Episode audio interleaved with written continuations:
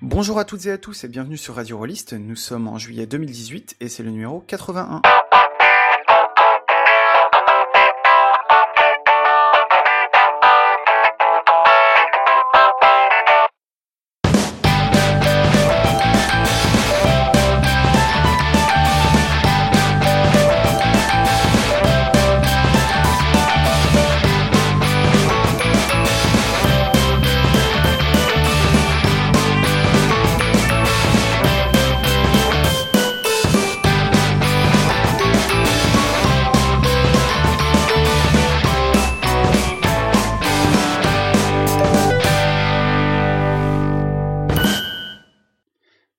Toutes et à tous et bienvenue sur Radio Rollist. Pour ce numéro euh, estival, je suis en compagnie de Fabrice, Buenos dias. de Guylaine Hello et de Steve. Salut Alors une émission, euh, comme Steve euh, l'a fait remarquer, qui est garantie euh, sans GN. c'est vrai que ça commençait à devenir l'exception plutôt que la norme, et donc pas de gêne dans cette émission. Mais je rassure nos auditeurs, nous parlerons évidemment de façons de jouer bizarres et de jeux pas tout à fait dans la norme, parce qu'on a quand même un, quota à respecter. faut, faut- voilà. Sinon l'assassin nous tape dessus. Exactement, il faut rester fidèle à nos habitudes. Et si ça vous gêne, vous pouvez euh, vous déguiser en elfe avant de jouer au jeu qu'on va vous présenter aujourd'hui. Exactement. Euh, et et d'ailleurs, c'est assez pertinent comme remarque, mais on verra ça plus tard. Ce soir, donc, euh, Fabrice commencera par nous parler du jeu Le dé sur la table. Avec Guylaine, euh, on vous parlera du jeu épistolaire et du jeu par correspondance en général. Et euh, Steve vous fera la critique de Cryptomancer. Mais euh, avant tout ça, Steve, justement, tu voulais euh, parler d'un tout autre jeu qui est Vampire la Mascarade et plus précisément de sa cinquième édition. Oui, alors tout à fait, cinquième édition de, Vampire, enfin de Vampire Mascarade, qui est probablement l'événement éditorial rôliste, alors si ce n'est de l'année, au moins de l'été 2018. Vampire, c'est une des grosses locomotives du, du jeu de rôle, avec l'appel de Cthulhu et bien sûr Donjons et Dragons. On est d'accord que tu parles bien de Vampire la Mascarade et pas Vampire euh, le Requiem, même si j'ai toujours eu du mal à différencier les deux. Alors les- la différence, c'est que euh, Requiem est un, uni- un univers alternatif pour Vampire. Ok. Parce que, parce que pour moi, en fait, la différence, c'était que Vampire la Mascarade, c'est celui auquel j'ai joué euh, quand j'étais ado, et donc l'autre était, euh, par définition, tout pourri. Eh bien, il y aurait débat, mais on va avoir l'occasion de pas mal de débats avec cette actu, mais pas celui-ci, donc je suis désolé. Euh, Il y aura d'autres occasions de polémiquer. Euh, non, euh, Vampire Mascarade, hein, c'est le classique, hein, celui qui existe depuis les années 90 et qui n'a finalement pas connu tant d'éditions que ça. Alors je pense que l'édition qui est majoritairement pratiquée, enfin qui a été majoritairement pratiquée en tout cas, c'est la troisième édition qui est parue à la fin des années 90. Euh, et depuis, on a eu une édition en 2011 qui était très similaire euh, à la troisième édition. Et maintenant vient la cinquième édition qui sera probablement un événement. Alors pourquoi un événement? Euh, Parce que euh, la maison mère de Vampire, euh, l'éditeur historique White Wolf, a récemment été racheté par les Suédois de Paradox Interactive.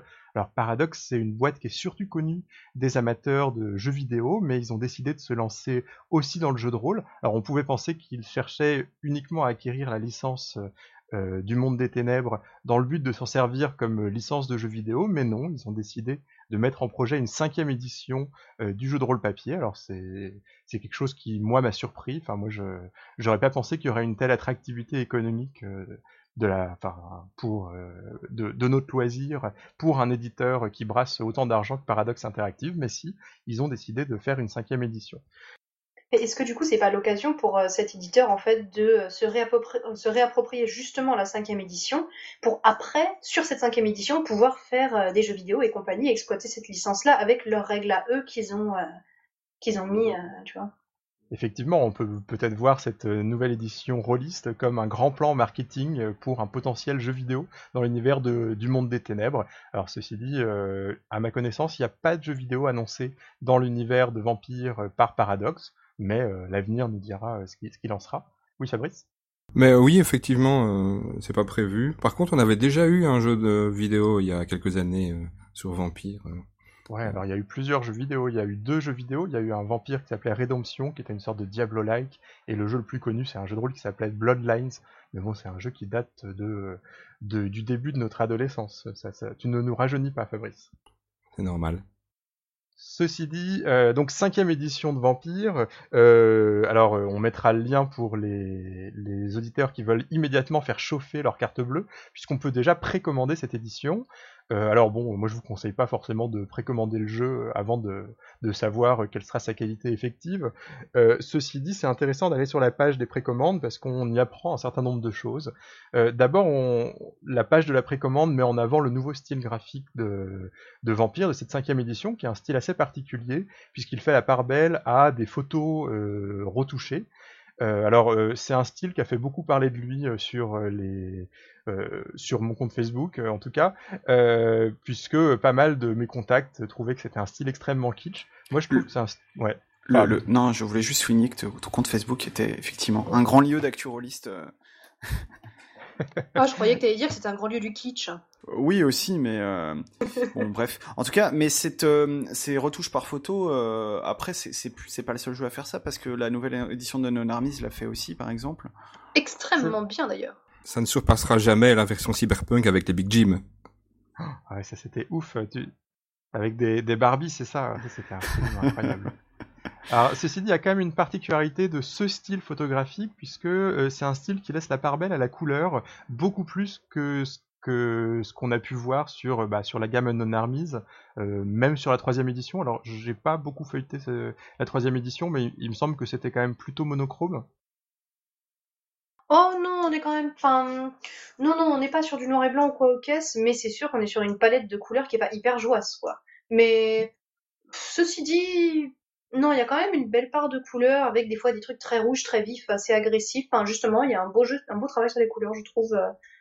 Mais bon, globalement, on est sur des palettes euh, un peu glauques, oui dans, dans, le cas de la cinquième édition, ils ont fait le, premier, la première photo qui a été euh, montrée dans la communication de, de White Wolf, c'était une photo qui faisait la part belle non seulement à la couleur, mais avec des pétales de rose. Et c'est vrai, il y avait un caractère un peu kitsch, mais je, je trouve qu'il y a quand même il y a quand même un charme bien particulier et surtout il y a quand même quelque chose qui tranche par rapport au, standard actuel et, moi ça me fait assez plaisir parce que je, enfin, les premières éditions de Vampire c'est des éditions qui je pense nous ont beaucoup marqué euh, visuellement. Enfin je pense que les gens qui ont joué au début des années 2000 à Vampire ils ont maintenant le souvenir d'images d'illustrations très très fortes euh, alors que euh, les illustrations des versions de Vampire de la fin des années 2010 euh, bon, c'est des illustrations qui sont euh, techniquement très bien, mais qui n'ont laissé, à, ma connaissance, de souvenirs impérissables à personne. Pour le coup, euh, celle de la troisième édition, je pense c'est celle avec laquelle j'ai joué, les illustrations étaient au mieux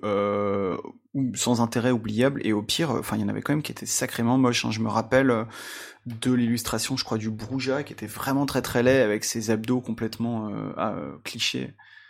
Ah oui, avec son, avec son fusil à pompe posé sur l'épaule. Ouais, c'est ça, quoi. Donc ça date pas d'hier, quoi. Alors bon, là, t'es en train de...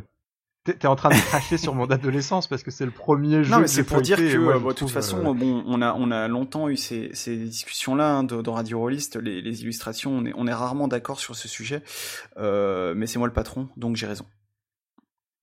D'accord. Bah dans ce cas-là, euh, la troisième édition de, Vampire, bah, elle était moche, contrairement à mes souvenirs d'adolescent. Euh, bon alors là, bon, on va on, va avancer parce que notre auditeur, on est en train de discuter d'images qu'il a sans doute pas euh, pas devant les yeux. Euh, L'autre chose qui là, je pense, nous mettra plus d'accord sur la page de la précommande, c'est bon le, changement de stratégie commerciale qui est quand même un peu un, peu choquant, puisque euh, il y a le choix de scinder le livre de base en plusieurs livres. Donc, euh, au lieu d'acheter euh, un livre de base pour se lancer dans la nouvelle édition de Vampire, il faudra en acheter deux, voire trois, puisqu'on a un livre de base qui présente les règles, un livre de base qui nous permet de jouer un type de vampire particulier qui adhère à l'organisation qui est la Camarilla, et un titre, euh, un, livre de base qui sert à incarner des anards, donc euh, des vampires anarchistes. Alors, ce que je ne vais pas détailler puisque euh, tous les auditeurs qui connaissent Vampire savent de quoi il s'agit, et les auditeurs qui ne connaissent pas la Camarilla et les anards, on on va pas leur expliquer. toujours est-il que bon, le, le ticket d'entrée dans cette nouvelle édition est quand même assez élevé, puisqu'on a des, on a des bouquins qui coûtent une quarantaine d'euros chacun. Et on a même des versions deluxe. Alors vous pouvez acheter la totale, les trois livres en version deluxe, avec en plus un écran et des dés, pour un prix que j'ai trouvé absolument incroyable. Je vous laisse jouer au juste prix. Alors je dirais 200 euros. Hmm. Moi aussi j'aurais dit 200. Du coup je dis 200. Du coup je dis 199. Ok, Fabrice, donc on parle de trois livres hein, en édition de luxe. Je crois que c'était 700 ou 800, non? Alors c'est toi qui gagne. Alors non, c'était quand même pas 700, c'était uniquement 679 euros, donc une paille. Ah ouais, quand même. J'étais en dollars, pardon. Bon alors. Ah ouais, alors là, ça, ça dépasse même le, le, le- comment ça s'appelait le, le, le jeu euh, dans une boîte cubique là, qui coûtait 200 balles. euh, Enfin bon, bref, ça dépend. Ah oui, le jeu de Monte Ouais, c'est ça. euh, je me souviens plus de comment il s'appelait. qui était à de- 200 euros et là, ah ouais, non mais c'est ouf quoi.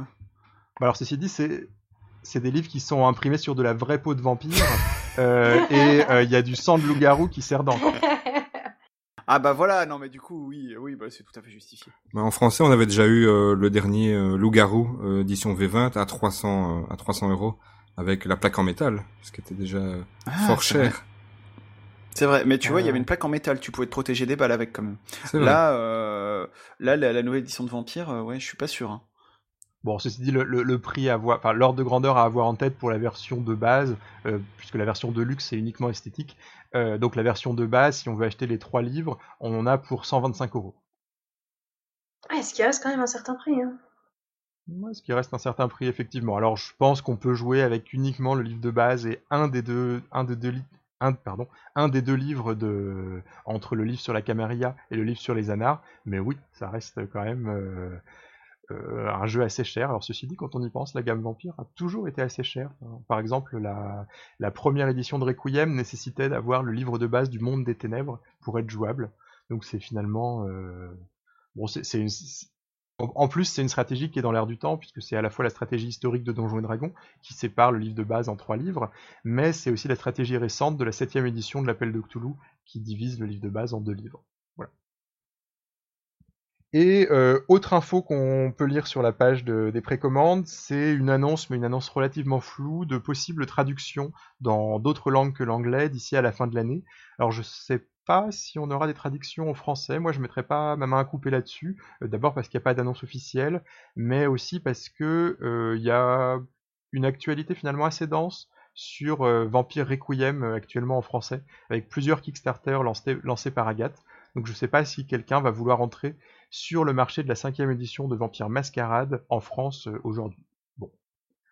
Alors voici pour euh, ce qu'on peut apprendre hein, sur euh, la page de précommande, mais bon, on pose la question est-ce qu'on a envie de suivre le jeu? Enfin, que- quelles vont être les différences à part les différences de pratiques commerciales sur la présentation des bouquins et les différences des illustrations? Alors, on a un moyen d'en savoir un peu plus puisque White Wolf a diffusé deux PDF de règles euh, qu'on peut euh, se procurer. euh, euh, je crois sur DriveThru. C'est pas exactement des livres de démo, c'est des livres qui sont. Enfin, c'est pas des PDF de démo, c'est des PDF qui ont été présentés comme des PDF d'alpha.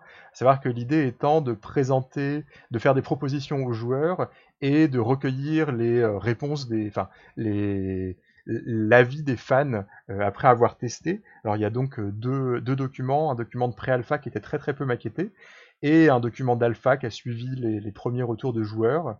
Euh, alors évidemment quand on demande aux fans leur avis, euh, bah, on fait face à une force d'inertie et ce qui fait qu'il y avait quelque chose de un peu plus radical dans la version pré-alpha que dans la version alpha.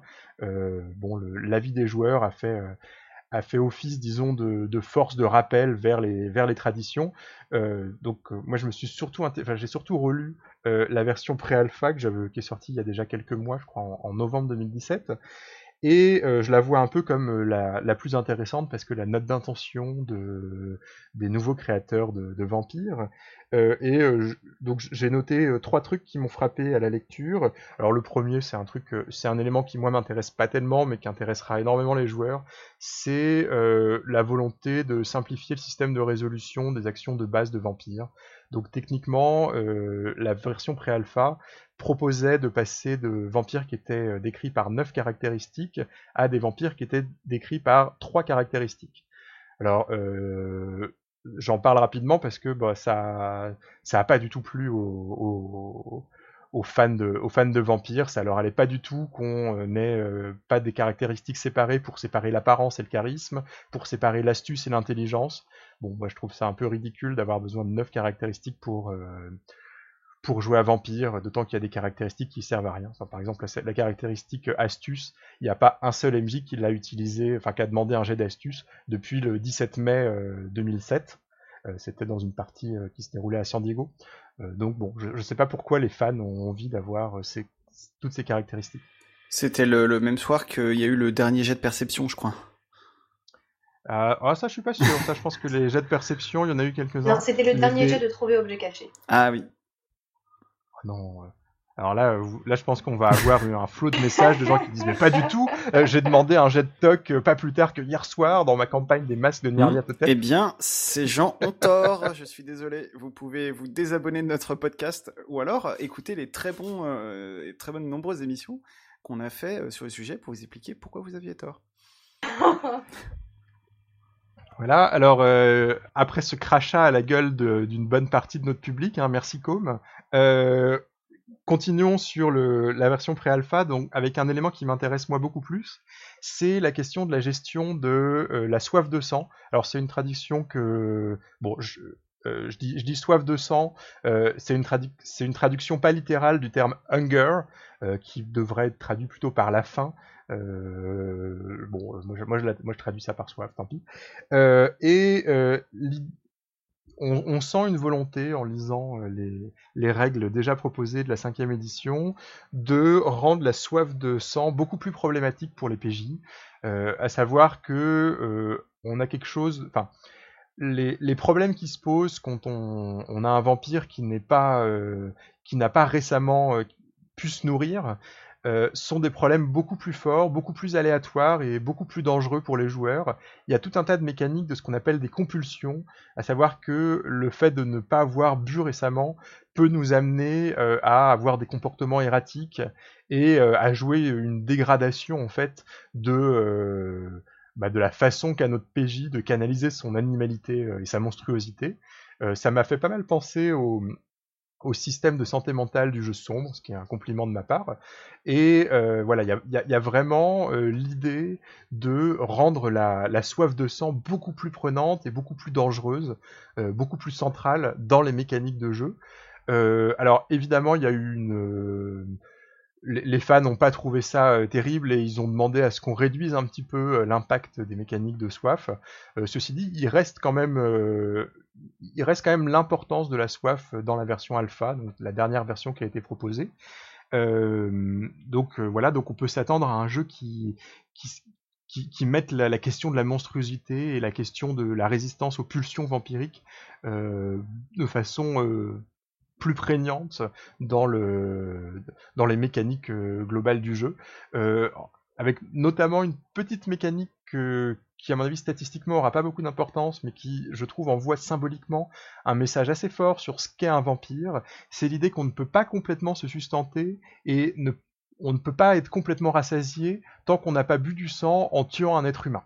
Donc euh, voilà, ça, envoie un message clair, ça veut dire qu'on ne peut plus jouer ces vampires, disons ces, gentils vampires qui décident de euh, ne se nourrir qu'en allant chercher des rats dans les égouts. Euh, là ça marcherait pas quoi. Ce type de vampire, il, aurait toujours la, faim, la soif qui le, lui le. Mais du coup, est-ce que, euh, si je résume un peu ce que tu es en train de dire, on est en train de passer du vampire glam qui est un peu émo, un peu sombre, euh, très classieux et qui a des intrigues compliquées parce que tu comprends sa vie est tragique, au, à l'aspect vraiment monstrueux du vampire Ouais, c'est un peu comme ça que j'ai envie de l'interpréter. Alors, on n'a pas vu les, règles d'humanité, qui était un peu le concept de base de la résistance à la bête dans les éditions précédentes de Vampire, et on peut se demander, euh, finalement, la, thématique des jeux précédents de, Vampire, c'était une thématique de rédemption? Est-ce que, est-ce qu'on va réussir à euh, redevenir humain? Et là, j'ai l'impression que, bah, même s'il y a une notion d'humanité, on va, on va avoir, il y a une importance à entretenir des relations humaines, notamment. Euh, mais j'ai quand même l'impression, ouais, c'est un jeu qui est plus frontal dans sa façon de, de nous faire jouer euh, le, le, monstre vampirique. Fabrice, t'avais une remarque? Ouais, mais je trouve que ça se rapproche alors plus de la version Requiem en fait euh, du jeu. en tout cas, nous, on l'avait joué comme ça. Ben, c'est vrai qu'il y avait déjà un peu ça dans Requiem, alors je me souviens plus exactement de ce qui devenait de la logique de, de l'humanité, qui était une logique quand même euh, dans, Mascarade, la logique de l'humanité, c'était le fait de ne pas commettre un certain nombre de, péchés pour éviter de sombrer dans la bête. Il y avait un côté un peu ridicule. Enfin, notamment, on pouvait euh, sombrer dans la monstruosité parce qu'on n'avait pas euh, rempli ses impôts si on suivait les, les, règles du jeu à la lettre. Je, je, sais plus ce qu'il en était dans Requiem. Ben c'était un peu euh, assagi. Il y avait moins parfois le fait, par exemple, que pour nous une action sans toute bénigne faisait en plus que euh, quelque chose de plus monstrueux parfois. Ouais, ça avait un peu disparu dans Requiem. Et enfin, l'autre façon de, de, de voir l'orientation euh, thématique du jeu, c'est de lire les scénarios des deux kits de démo. Alors j'ai surtout euh, lu le premier scénario de la pré-alpha, qui était un scénario qui avait pas mal, un peu fait parler de lui, parce qu'il avait une orientation très très radicale. C'est un scénario qui se passait dans la ville de Berlin, et qui nous faisait jouer les anciens membres du, du, du, régime autoritaire qui dirigeait la, la, ville vampirique de, de, Berlin. Et donc on incarnait vraiment des salauds avec l'idée, euh, et mais bon, des salauds qui étaient en fuite, qui cherchaient à, à survivre à une révolution. Euh, donc il y avait un côté un peu tragique, mais un côté aussi un peu glauque. Euh, et le, scénario posait frontalement la question euh, est-ce que vous méritez de survivre? Euh, Voilà. Il y, avait cette volonté de d'envoyer des, des PJ, enfin c'était des, des, PJ prétirés, de faire jouer des, PJ qui étaient extrêmement cruels. bon, alors, ce qui avait fait beaucoup parler de lui, c'est qu'il y avait une des PJ qui ne se nourrissait que d'enfants et qui pouvait être interprétée comme une PJ pédophile. bon, ça avait été vu pas mal comme une provocation. Je sais pas si c'était, euh, je, sais pas si c'en était une, si c'était une maladresse, s'il y avait vraiment la volonté de, choquer à, partir de ce PJ. Euh, toujours est-il que voilà, on a un scénario euh, là aussi basé vraiment sur un, un, ensemble de personnages monstrueux. alors bon, j'étais quand même un peu déçu par le scénario, pas tant par sa façon de poser une ambiance euh, que par le fait que je trouve que ludiquement il n'était pas très intéressant, à la fois dans sa structure et dans sa rédaction. C'est un scénario qui est très long, euh, enfin qui, prend beaucoup de pages pour expliquer beaucoup de détails euh, sur la politique de Berlin qui n'ont pas beaucoup d'intérêt euh, au vu des événements qui vont être joués dans le scénario. C'est un scénario très linéaire. Il y a un peu une malédiction de, la gamme Vampire, puisque bon, Vampire c'est peut-être le gros jeu, le gros blockbuster du jeu de rôle qui n'a jamais vraiment brillé par la qualité de ses campagnes et de ses scénarios. Ah ouais, donc du coup tu nous as fait une, une, quasiment une chronique quoi finalement donc. Ouais, et alors bon, alors je, je, je, vais quand même ouvrir sur un sur un dernier point parce qu'on on peut pas euh, euh, on peut peut-être pas complètement passer à côté. Il y a une polémique euh, qui euh, enflamme les réseaux sociaux euh, américains, mais de façon extrêmement brutale, autour de cette version 5 de. Et cette polémique, elle est née d'un article d'un blogueur qui, a ouvert récemment un blog et qui a écrit un article en expliquant que selon lui, White Wolf chercherait à marketer vampires auprès d'un public de néo-nazis. Alors bon, c'était un article qui a été retiré, enfin l'article a été retiré il y a quelques jours euh, avant qu'on enregistre l'émission. Euh, c'était un article qui, portait des, des, accusations finalement assez graves, euh, basées sur tout un faisceau de, faits, mais qui eux-mêmes étaient... Enfin, voilà, c'est un, article qui défendait une idée un peu La thèse semblait cohérente à la lecture de l'article, mais elle se basait quand même sur des éléments euh, très très discutables et sur des interprétations euh, tout assez fragiles. Et euh, bon, ça, c'est l'actualité de Vampire, c'est l'actualité de, harcèlement entre des gens qui se qui défendent la thèse d'un White Wolf cherchant à courtiser les nazis avec Vampire, avec des gens qui pensent le contraire. Il y a eu des voilà, il y a eu des mots, euh, il y, a, des insultes d'une grande violence qui sont échangées. Euh, bon, ce qui est, ce qui est un peu décevant parce que, euh, bon, forcément, c'est décevant. On peut pas, peut pas se féliciter d'avoir des, des discussions d'une, d'une grande violence et d'avoir des, phénomènes de harcèlement suite à des débats sur du jeu de rôle. Mais c'est aussi décevant parce que on a le sentiment qu'il y a des questions euh, à la lisière entre le, game design et alors disons l'éthique ou la politique, euh, euh, je sais pas si c'est si les bons termes, à se poser concernant Vampire parce que Vampire c'est un jeu qui aborde des thématiques extrêmement sensibles, c'est aussi un jeu qui a des aspects problématiques qui sont un peu au cœur de au cœur de son univers. Enfin quand on y pense, le, le monde des ténèbres est un univers, une variation complotiste sur notre réalité. Enfin, le monde des ténèbres, c'est c'est un, univers qui en fait est décrit comme étant comme le nôtre, sauf que euh, il y a des salauds qui tirent les ficelles. Donc euh, on, peut voir le monde des ténèbres comme une invitation à regarder notre monde euh, avec un prisme du soupçon. C'est un, peu un jeu du, désenchantement de, notre réalité. Et enfin, il y a une thématique qui est centrale et qui est au cœur du projet de, Vampire Mascarade, euh, dès les origines, c'est le fait de nous faire incarner des tueurs, de nous faire incarner, euh, enfin plus que des tueurs, hein, on incarne des, prédateurs sexuels finalement dans, dans, Vampire. Et euh, bon, côté extrêmement sensible de cette thématique. Alors, cette thématique, elle est centrale dans le projet de Vampire, mais elle est aussi centrale dans euh, tout un tas de littérature vampirique euh, post-Anne Rice, une, enfin, tout un tas de, littérature qui se focalise sur le personnage de Vampire, qui n'est plus l'ennemi, mais qui est le, protagoniste. Et c'est des thématiques qui sont difficiles, c'est des thématiques qui, euh, qui méritent sans doute des discussions, des discussions difficiles. bon, moi je pense pas que voilà, enfin, et, bon, il y a quelque chose d'un peu terrible de voir que ces discussions euh, dégénèrent sur euh, l'internet américain, euh, à savoir que bon, on, aimerait pouvoir tenir des discours critiques et d'avoir des vrais débats sur la façon de gérer ces thématiques, mais bon, c'est pas pas ce qui est en train de se dérouler dans autour de la cinquième édition de Vampire. Puis c'est une affaire euh, qui aura sans doute euh, déjà évolué euh, d'ici à la date de diffusion de cette émission. Donc on verra bien ce qu'il en ressort. C'est un peu difficile à dire de notre point de vue de chroniqueur du passé. C'est vrai. En tout cas, euh, voilà, bah, je pense que là vous avez un, avis bien complet sur, euh, sur la cinquième édition de Vampire et vous pourrez, comme tu disais tout à l'heure, euh, dès maintenant craquer votre carte bleue ou pas. Enfin non, si vous craquez votre carte bleue, vous pouvez plus l'acheter. Vous pouvez plutôt la faire chauffer, même si vous la faites trop chauffer, elle fond. Enfin bref, vous avez compris ce que je voulais dire.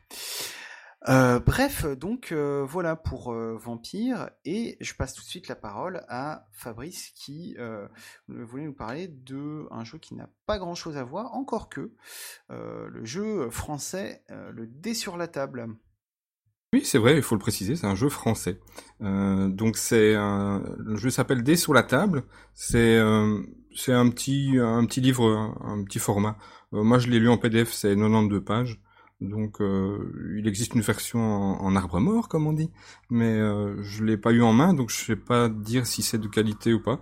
Donc euh, je vais faire une petite critique à propos de ce fameux PDF. donc bah, finalement, on va commencer par le début. Qu'est-ce qu'on y joue dans ce jeu? Bah, On joue des personnages issus de trois fratries. C'est des personnages bah, assez communs, lambda, et alors ils sont poursuivis par, par la mafia. Euh, il y a un petit twist en plus, mais on va faire euh, peut-être une partie no spoil et une partie spoil après pour euh, pour ceux qui ont envie vraiment de. Ouais, on mettra des, petits. donc attention à bien du coup regarder les notes de l'émission. Vous savez ce, truc que vous ne disiez jamais, parce que j'y indique les time codes et notamment les passages où il y a du spoiler. Ok. Euh, bah donc euh, dans le petit livret, bah on a on a des pré-tirés. Euh, il y a même une parité. Euh, donc il y en a trois personnages féminins et trois personnages masculins. Et pour donner un ton actuel, bah, il y a un, des personnages qui utilise des drones. Donc voilà, c'est toujours sympa d'avoir une connotation un peu du quotidien, parce que c'est vrai que maintenant les drones, on voit ça partout depuis quelques années. donc de de quoi est fait ce jeu? Imaginons que euh, vous avez un, dé euh, et vous le mettez face au joueur et sans décrire pourquoi il augmente, vous le faites augmenter pour des raisons qui peuvent euh, au départ paraître étranges et qui donnent un twist après. Donc j'en parlerai encore une fois après. Je vous laisse un petit peu réfléchir là-dessus. Donc tout est bâti autour de cette mécanique de jeu. Et alors, c'est construit de manière un peu spéciale. Euh, je ne sais pas si, euh, pour vous, qu'est-ce que ça évoque le mot burst? Euh, alors si tu le prononces très mal, euh, on a l'impression de quelqu'un qui est en train de vomir. Mais, mais sinon le burst, moi ça m'évoque immédiatement euh, le précurseur, encore que en la matière, qui était Inno et qui a, qui a, a, créé pas mal de ces de ces jeux campagne. Quoi. En gros, tu tu l'achètes, tu joues la campagne et après tu peux y jouer avec tes propres scénarios, mais en général l'histoire est terminée quoi. Tout à fait. Donc c'est effectivement ce qu'on appellerait euh, simplement un jeu campagne. Et en fait, les, scénarios qui sont euh, dans cette campagne, on dit, un peu que c'est en mode rafale. Euh, c'est une sorte de contre-pied au one shot finalement. donc on a un début et on a une fin et et bon, il y a souvent les propres règles qui sont mises avec. C'est rarement un supplément sur un, un, jeu mainstream ou voilà, c'est vraiment de manière autonome, on va dire ça, une sorte de de stand-alone, on pourrait dire, euh, pour ceux qui aiment bien les mots anglais. Euh, et c'est un côté un petit peu euh, sérial, c'est-à-dire que c'est vraiment centré sur, euh, sur les personnages. Et là, on a des climax, des enjeux dramatiques, etc. Donc ça, c'est vraiment intéressant comme comme comme idée. Je trouve que effectivement, euh, Ino a, a, développé ça sur pas mal. D'ailleurs, il a une page extrêmement remplie de toutes sortes de jeux. et donc, euh, il a fait, euh, il, aime bien les concepts finalement parce que euh, il a créé ce qu'on appelle des shooters, donc c'est-à-dire c'est du contexte sans scénario. C'est un peu l'opposé du burst. il a écrit des jeux archi connus comme Patient 13 ou le plus récemment Macadabre. Voilà, c'est lui aussi.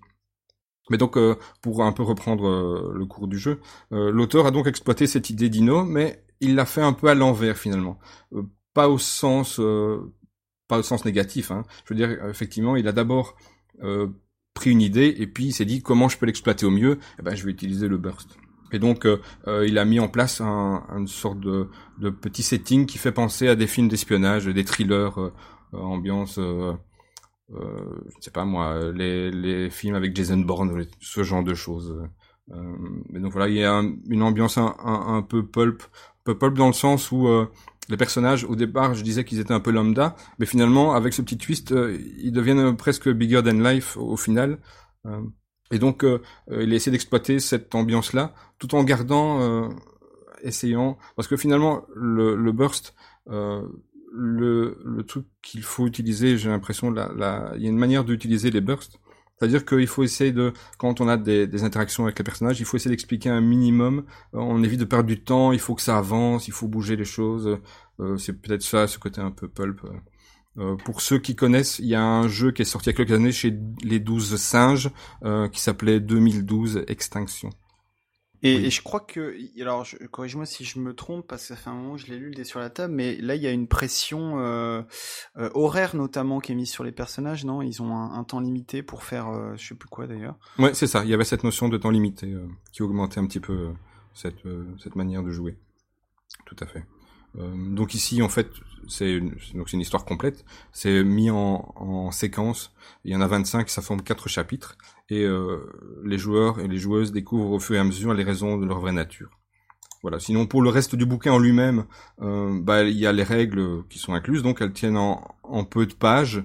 Euh, et alors, on a ce, cadre du jeu qui se situe donc, euh, comme je l'expliquais, les références au thriller, ça se passe bah, un peu un peu cliché, je dirais. C'est toujours aux États-Unis, c'est en Californie, etc. Enfin, voilà.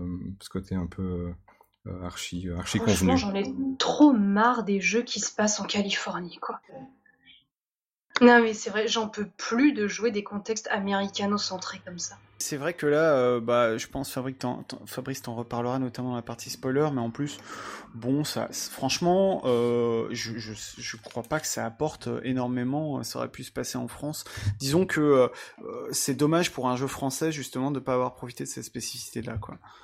Oui, et en même temps, comme je le disais, le, burst, il faut pas de contexte en fait. Euh, on n'a pas le temps pour ça. Il faut que ça aille vite. Euh, euh c'est une, une mini campagne finalement. Euh, c'est des, comme j'exprimais le, le, mot adapté, c'est vraiment en rafale. Donc il faut, il faut que ça bouge. Ça joue sur les comptes, sur les, sur les clichés quoi. C'est ça. Ouais, c'est ça, tout à fait. Ouais. Euh, mais peut-être tu peux, tu peux peut-être sans, sans basculer complètement dans le spoiler, rappeler comment ça commence parce que ça aussi ça, ça joue sur un, un truc assez cliché mais en même temps efficace. Mais donc ils sont euh, ils sont poursuivis par la mafia et à un moment donné il y a un portail qui s'ouvre et donc euh, forcément euh, qui dit portail dit dimension parallèle. Presque. oui, bah, en fait pour pour exprimer clairement en fait ça sera un peu la partie spoil du coup. Euh, donc les personnages, euh, ils ont une, une origine euh, non humaine, donc ce sont des, des enfants de démons finalement. et donc c'est ça qui fait un peu le twist de cette histoire finalement banale de, de personnages poursuivis par la mafia. Parce que en gros, si je me souviens bien, au début ils sont ils sont poursuivis par la mafia, mais ils savent pas trop pourquoi. Non, non, au départ, tu ne dis rien et le dé avance au niveau des chiffres et tu ne sais pas pourquoi. C'est aux joueurs d'aller pêcher l'info et d'aller en apprendre. Donc effectivement, il faut des gens motivés. Euh, Donc on est, on n'est pas loin du, du, début un peu cliché du euh, euh, vous vous réveillez, vous êtes amnésique, vous vous souvenez plus de rien. Sauf que là, ils, ils se souviennent de tout, mais juste pas des, pas, ils ont pas les infos pertinentes quoi. Voilà, tout à fait. Euh, et donc finalement, ben parce que au final, qu'est-ce que c'est l'histoire? C'est que au moment où ils découvrent euh, leur vraie nature et, et l'histoire, ben, elle se termine. Voilà. Donc c'est un peu, je veux dire par là que une fois que le jeu est fini, bah, qu'est-ce que tu vas faire d'autre euh, euh, Donc voilà, donc c'est un peu un peu spécial comme comme univers le burst. C'est un peu le, défaut de sa qualité finalement. Donc euh, effectivement, c'est pas facile à maîtriser un, burst. il faut savoir que, enfin, techniquement les personnages sont le centre de l'histoire. Donc c'est par leurs actions qu'ils vont mettre euh, en relief euh, ce fameux contexte euh, finalement. D'une certaine façon, si tu décris trop un univers, etc., c'est quelque chose de, de, plus figé. Ici, le, but est de mettre en difficulté. Ah, ici, effectivement, c'est les, les, mafias, mais ça pourrait être des factions, des PNJ, autre chose. Et, finalement une, une, faction, une mafia, en, faire disparaître pour en faire en apparaître une nouvelle. le but c'est de bouleverser vraiment l'univers de jeu pour que ce soit en, perpétuel euh, mouvement. Je dis, on n'a pas le temps de faire, euh, oui, je vais en ville, je vais me balader, je vais faire du shopping, etc. Non, c'est c'est pas ça. de même que les personnages, ils sont un peu présentés parfois, des personnages même importants, ça peut disparaître. Euh, maintenant, depuis quelques années, on voit ça dans les séries télé où des personnages sont importants et finalement ils peuvent disparaître euh, d'une minute à l'autre. et c'est ça qui fait avancer, ça qui fait avancer l'univers et le contexte. Alors finalement, au niveau des actions des PJ, on incarne des gens qui sont traqués euh, tout au long du burst. Ouais. Euh, ouais, c'est, enfin, en fait, il y a une sorte de tension sur ces personnages qui et le gros des, le gros de l'action, c'est une action de fuite. Oui, c'est ça. Et du coup, on perd un petit peu cette cette, cette idée de recherche de euh, de euh, de son origine, etc. On est un peu traqué, etc. Donc, et puis ça, ça défile tellement vite que finalement, on, on pourrait s'y perdre. J'ai l'impression. Euh, donc voilà. Et euh, au niveau du système en lui-même, euh, le, le, mode combat, ce qu'on appelle des momentum. Donc c'est toujours centré sur, les, sur le personnage. donc c'est eux qui commencent. S'ils font des échecs, ben, la main passe. Sauf tu peux reprendre le jeu, etc. Donc on joue là-dessus. bon, ça reste un classique seuil de difficulté avec attributs et des traits et tu lances des dés face à une difficulté avec des bonus et des malus, etc. que tu peux relancer. Euh, voilà. C'est vrai en, parlant de ça, j'ai pas vu euh, parce que bon c'est un jeu euh, c'est un jeu classique hein, donc on a des on a un meneur de jeu, on a des, des joueuses euh, et j'ai pas vu texto euh, si le, le, le, meneur lance des dés ou c'est uniquement toujours les joueurs. Mais voilà, donc c'est vraiment aux joueurs de faire avancer l'histoire, de bouleverser les choses, etc. Le, le meneur ou la meneuse est vraiment là pour pour encadrer finalement et pour aussi, euh, et c'est là que le bas blesse, je trouve, c'est que euh, donc on parlait de ce fameux dé qui augmente, euh, et donc le dé augmente de diverses manières.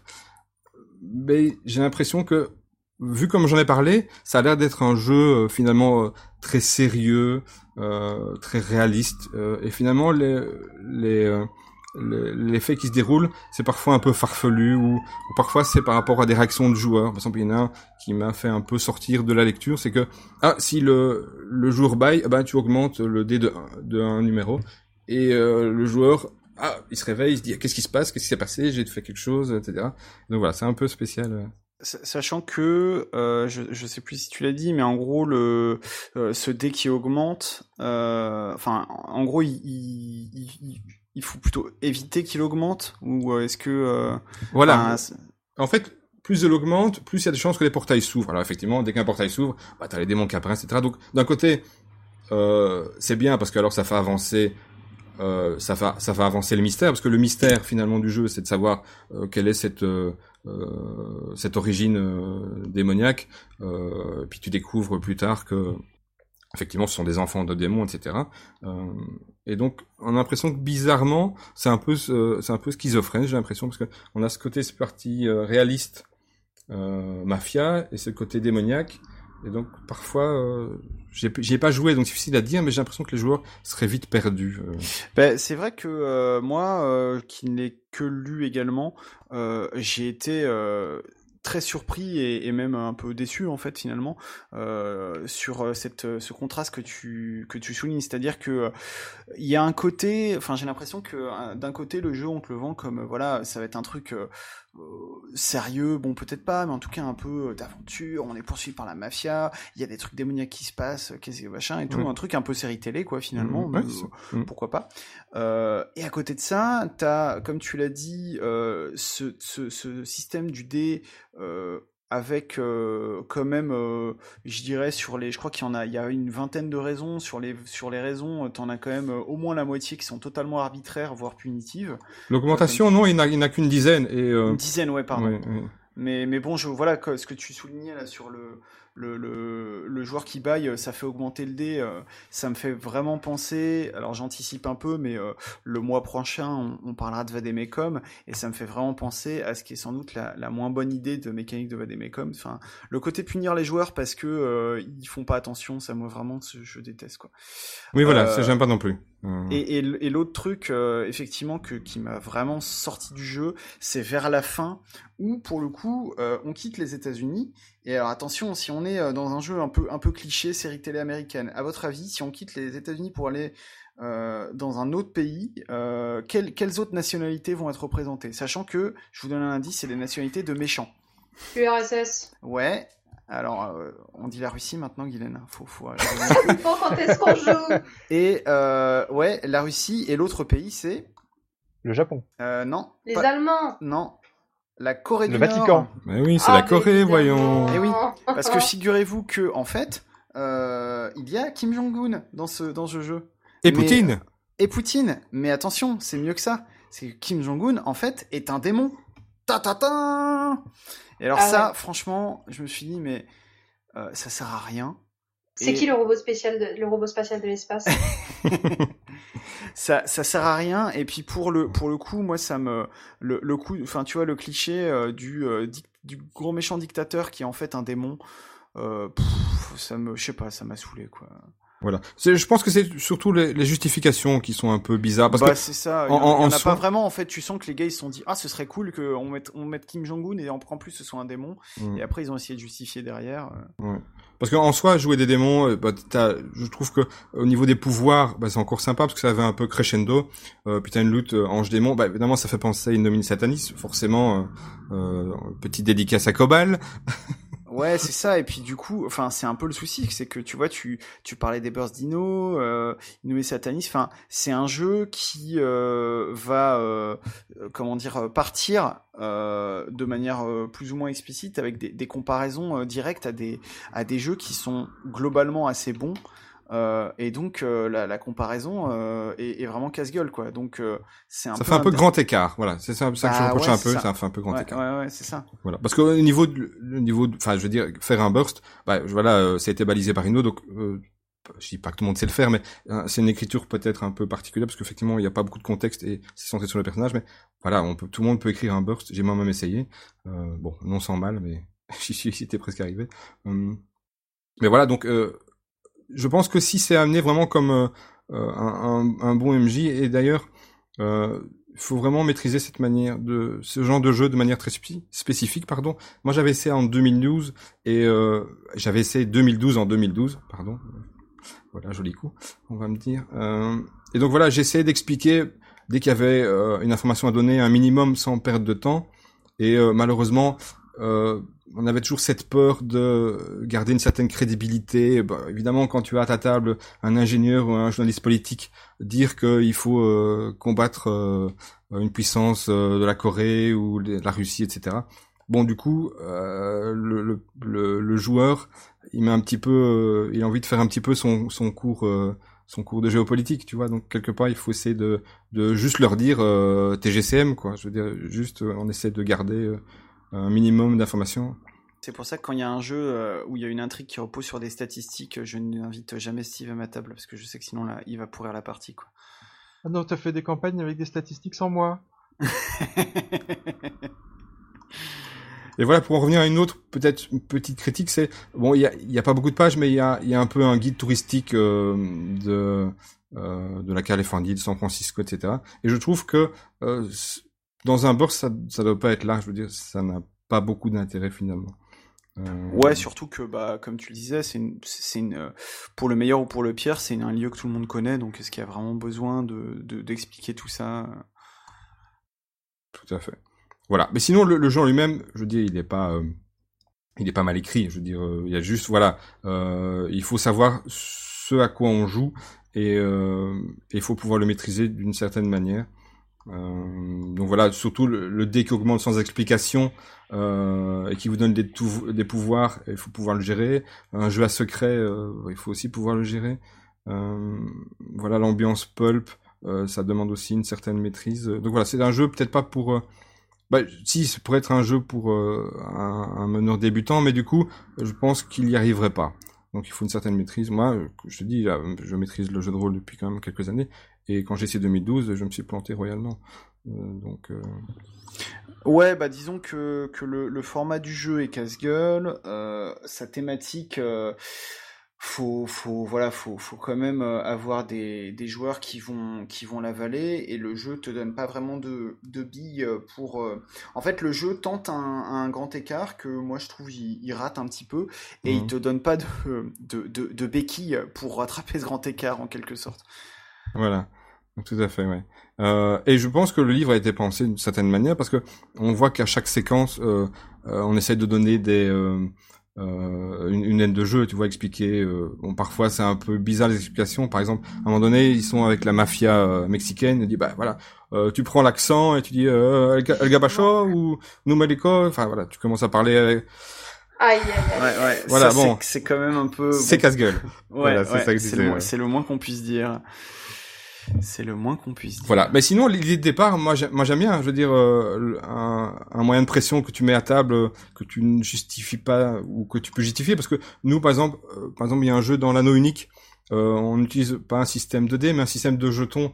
Et une fois que tu arrives à avoir 12 jetons sous la table, eh ben, tu as une malédiction de Sauron qui apparaît, voilà, par, exemple. Donc, ça donne un côté un peu, le, le côté track, mais c'était plus le côté mafia dans ce cas-ci.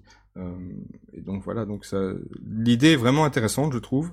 Euh, de manière séparée, chaque chose est intéressante. Je veux dire, l'idée du dé est intéressante, l'idée du burst est intéressante. Euh, l'idée de maîtriser, même il y a même un petit côté narratif. Je veux dire, euh, euh, bon, il est narratif mais il est limité, c'est-à-dire que y a une règle qui s'appelle euh, c'est tiré par les cheveux. Donc si tu commences à avoir des explications un peu capillotractées, bah, le, le meneur de jeu peut dire euh, stop, non ça marche pas, t'as pas ton dé bonus, euh, on passe à, on passe à autre chose. Euh, donc voilà. Euh, Est-ce que tu peux faire l'inverse au, au MJ quand il est en train de te parler d'un Kim Jong-un euh, démon? Ah, ça disant, serait une euh, option. non, euh, MJ c'est tiré par les cheveux, euh, tu me donnes des dés bonus? Ah ouais, ça, il faudrait soumettre ça à l'auteur. Je pense que ça serait pas mal. ouais. Et d'ailleurs, c'est qui l'auteur? Voilà, c'est Bastien Lyonnais D'accord. Qui a créé euh, deux jeux, donc le dé sous la table et euh, 17 au fil de l'âme, qui était édité. D'abord c'est JDR Édition. Euh, il y a eu un souci sur le Kickstarter, et donc ensuite c'est la plume de Cyrano qui a réédité euh, dans une euh, deuxième édition entre guillemets euh, ce, premier jeu. Euh, donc dé sous la table étant son deuxième jeu finalement professionnel, hein, parce qu'il a sans doute fait des jeux amateurs avant. Voilà. Euh, c'est à peu près tout ce que j'avais à dire.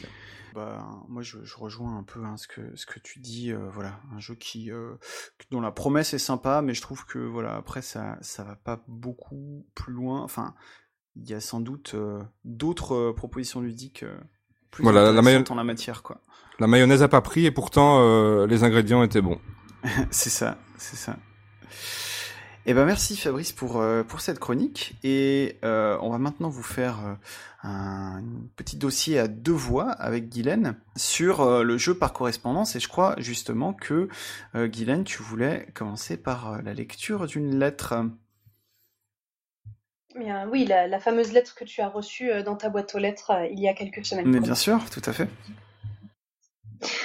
Cher Com, je t'écris depuis la jungle du septième continent. J'ai trouvé une grotte qui ressemble en tout point à celle de la carte de Fabrice. Après avoir passé un long moment à me fabriquer du matériel avec des lianes et des feuilles ramassées ça et là, je pars enfin l'explorer demain à l'aube. Le mélange d'herbe espagnol envoyé par Loris m'a été d'une aide précieuse pour soigner l'entorse de la dernière fois. En revanche, je me suis fait mordre par une étrange bestiole la nuit dernière, sans doute une espèce inconnue jusqu'ici et jamais répertoriée, et la blessure prend une teinte violacée inquiétante depuis quelques heures. Je pense tenter une cautérisation si je ne vois pas d'amélioration d'ici demain. J'espère en tout cas que nos informations étaient bonnes, et que c'est bien dans cette grotte perdue que Thomas est parti en retraite méditative. Je ne te décevrai pas, et je le ramènerai chez nous pour le numéro du mois d'août, comme je te l'ai promis.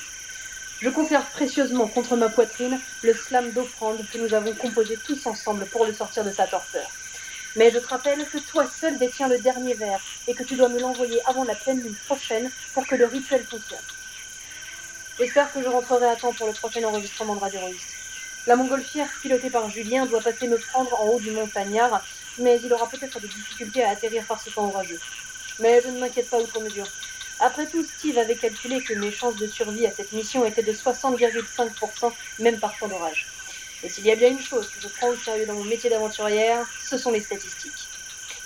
Je ne suis pas de retour d'ici trois semaines. Utilise donc cet enregistrement audio que j'ai gravé sur une plaque de cire d'abeille vorace. Tu pourras y intercaler tes répliques et ainsi donner l'illusion de ma présence sur le sujet du pistolaire. J'ai toute confiance en tes compétences pour que nos auditeurs n'y voient du feu. Je termine cette lettre déjà bien trop longue, car je dois aller chasser avant que la nuit ne tombe complètement. À bientôt, je l'espère. Guylaine. Voilà donc une pensée pour Guylaine, hein, dont on n'a plus de nouvelles quand même depuis euh, plusieurs semaines. Euh, on, est, on est très inquiet et, vous voyez quand même que voilà, vous vous dites euh, préparer des chroniques à Radio Rollis, c'est facile, il suffit de se mettre derrière son écran. Non, non, c'est c'est quand même voilà, je, je, je, je, prends ton sérieux deux minutes pour souligner que on prépare quand même nos émissions dans des conditions difficiles et, euh, c'est bien de s'en rappeler de, temps en temps, quoi. Qu'est-ce que c'est le jeu par correspondance euh, dont vous avez eu euh, un, aperçu ici parce que on, en, reparlera, mais c'est jeu par correspondance, c'est pas forcément de l'écrit. En tout cas, euh, quand on a euh, préparé ce, sujet, bah, la, première chose qu'on s'est demandé euh, finalement, c'est euh, cette question essentielle que, que, tout un chacun devrait se poser devant un jeu, c'est mais est-ce que c'est du jeu de rôle? Parce que si c'est pas du jeu de rôle, évidemment, ça n'a aucun intérêt, comme chacun le sait. Euh, et en fait, euh, ben, le jeu de par correspondance, il y a plein de, de, formes possibles. Euh, J'ai envie de dire, il y a un peu toutes les formes imaginables. Il y a effectivement du jeu de rôle par correspondance, on en reparlera. Il y a ce qui peut s'approcher un petit peu du jeu de société. On en reparlera aussi.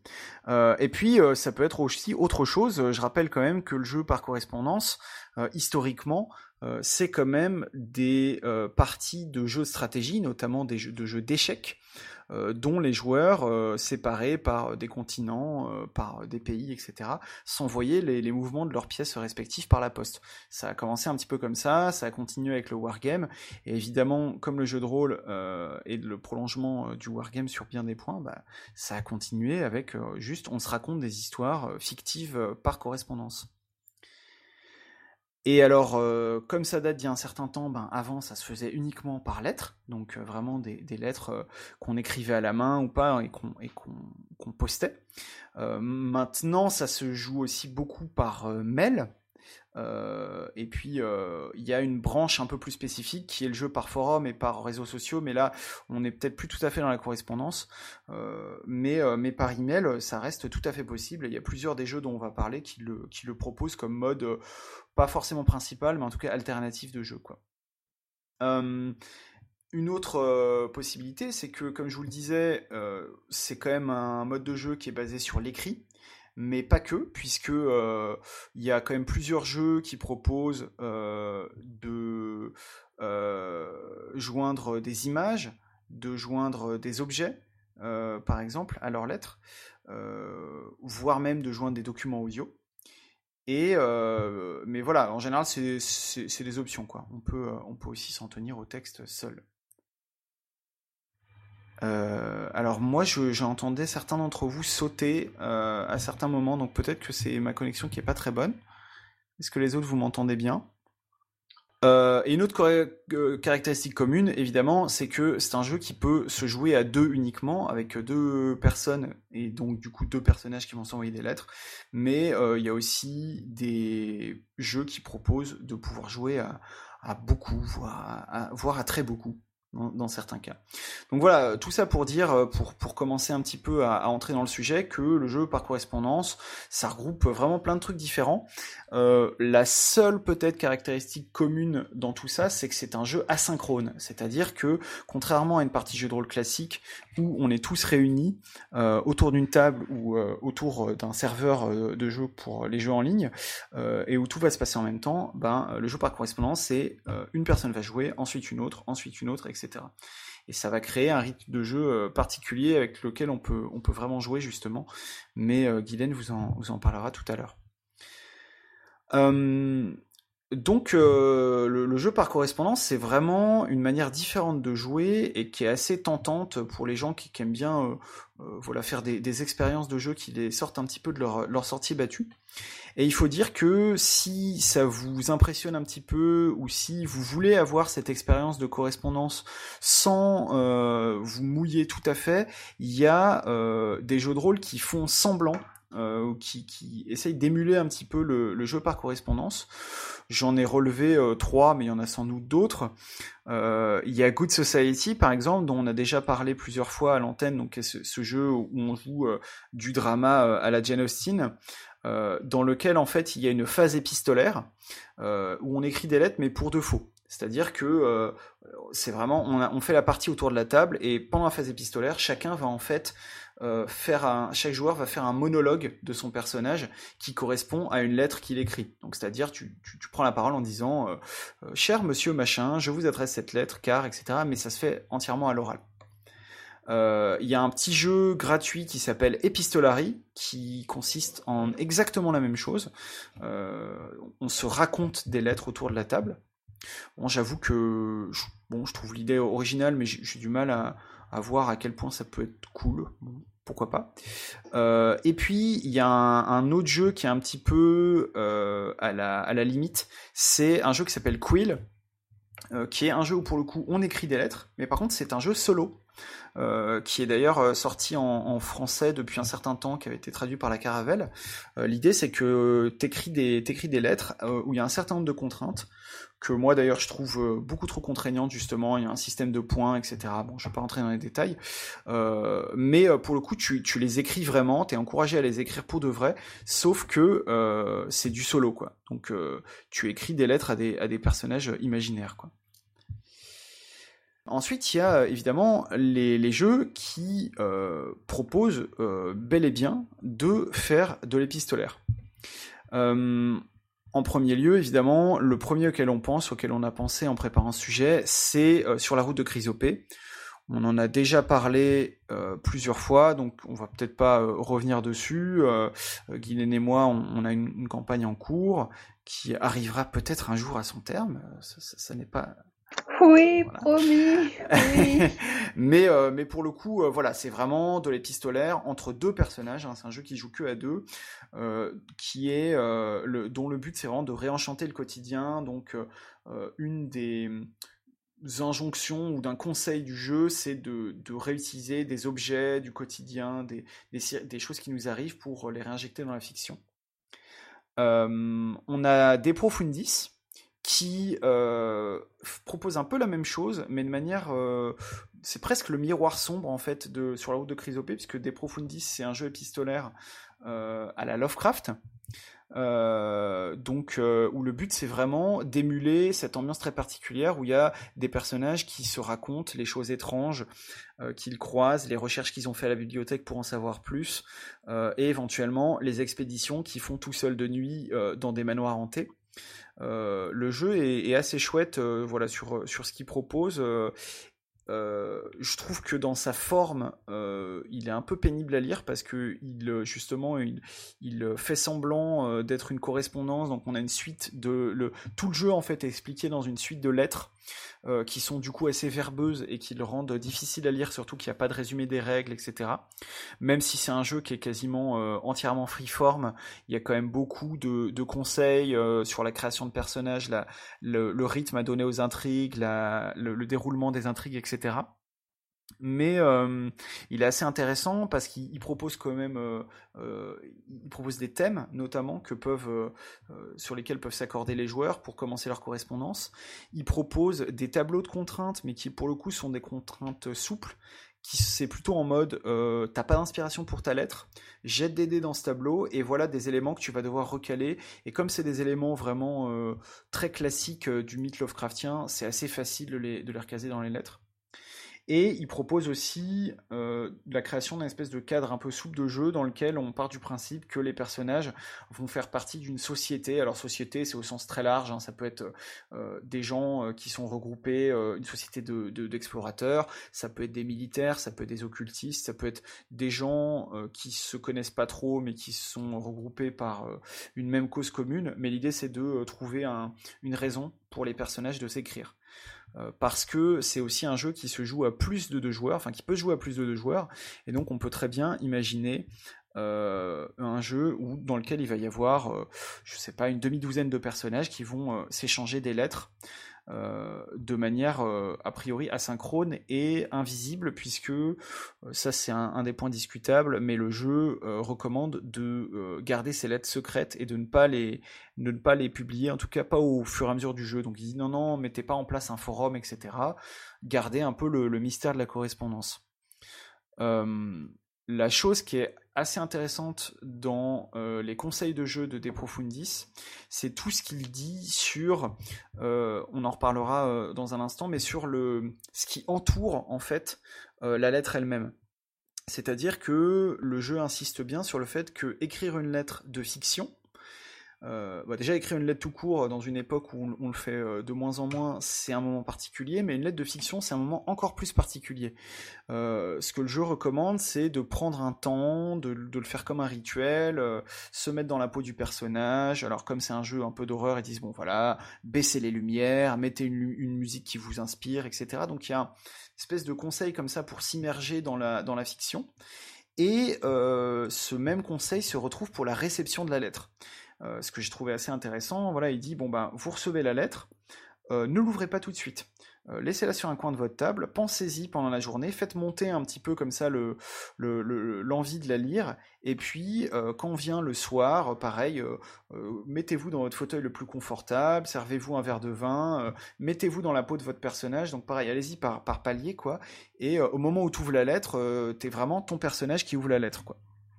Finalement, c'est un jeu solo, en fait.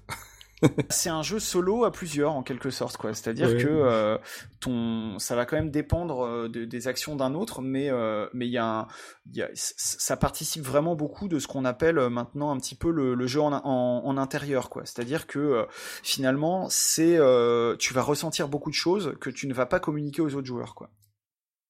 Mais c'est vrai que moi j'ai toujours eu du mal à, à, à, à, essayer de se faire peur en écriture. Par exemple, quand tu vois euh, un film comme Blair Witch Project, tu vois, où, où en fait la peur c'est euh, euh, c'est à plusieurs, enfin tu ouais. vois un peu. C'est, euh... oui oui oui, je suis je suis assez d'accord avec toi. Mais je pense que c'est peut-être pas le même type de sentiment. Je, je suis pas. Peut-être que c'est un type de sentiment qui va être plus proche de l'angoisse, ouais. de. Ouais. Et, et exactement, je pense pas que ce soit un jeu qui soit vraiment euh, finalement, c'est un peu comme les nouvelles de Lovecraft euh, tu, peux avoir peur en lisant Lovecraft, mais honnêtement, moi je suis un peu comme toi Fabrice, hein, les, livres d'horreur, même les films d'horreur, me font pas peur en soi, par contre, euh, me mettre du stress, de l'angoisse, du malaise, euh, ça oui, et ça je pense qu'on peut tout à fait le retrouver euh, en lisant une lettre, en se mettant dans l'ambiance appropriée. quoi. Il me semble que de mémoire de Profondis parlait de, de psychodrame intime, avec cette idée de s'auto-persuader finalement, enfin de s'auto-persuader qu'on avait peur, de s'auto-persuader qu'on ressentait les, les, sentiments de notre, ouais. de notre personnage. Est-ce que c'est pas ce jeu qui te conseillait, enfin qui te proposait même de, de jouer complètement ouais. en solo, en, en, te disant que tu peux aussi aller te balader dans les bois et euh, avoir cette démarche du psychodrame intime et de t'imaginer poursuivi, de t'imaginer traqué euh, et de ressentir cette peur. Enfin, euh, Je, j'ai rêvé ces conseils, non je... Non, non, oui, tu les as, effectivement. Tout ça n'était qu'un rêve, d'ailleurs, c'était... C'est absolument terrifiant. Ouais, c'est ça. Parce que moi, moi j'avais en un sens, euh, j'avais joué à De Profondis avec juste ces conseils en, en me baladant dans les bois. Et euh, au contraire, quoi, ce caractère de, de jeu solo fait que tu t'auto-persuader que tu ressens des sentiments quand t'es seul, quand t'as pas d'autres joueurs avec toi, c'est quelque chose qui est finalement assez facile. Enfin, c'est mais pas forcément euh, passionnant non plus parce que oui non c'est ça. Moi je moi je dois dire que pour le coup cette euh, c'est pour ça que là je l'ai pas mentionné parce que cet aspect là du jeu me, me semblait pas le le, le plus intéressant. Euh, il y, a, y a toujours enfin c'est un peu cette tentation qu'il y a souvent dans les œuvres de fiction de te faire croire que c'est vrai. Euh, bon, ça, j'avoue que maintenant que je vieillis un petit peu, ça me, je, trouve ça toujours un peu, bon, voilà. Je comprends hein, le, sentiment, ça m'intéresse pas, forcément, mais en tout cas, euh, oui, euh, c'est bien euh, des profondis qui, qui, proposait tout ça, mais justement, Steve, en, préparant un peu le sujet, tu nous avais indiqué qu'il y avait un autre jeu qui, permettait de l'épistolaire, alors que moi je connais pas, donc je vais te laisser en parler, c'est Chevalerie et Sodomie. Chevalerie et Sodomie, c'est ce jeu de, de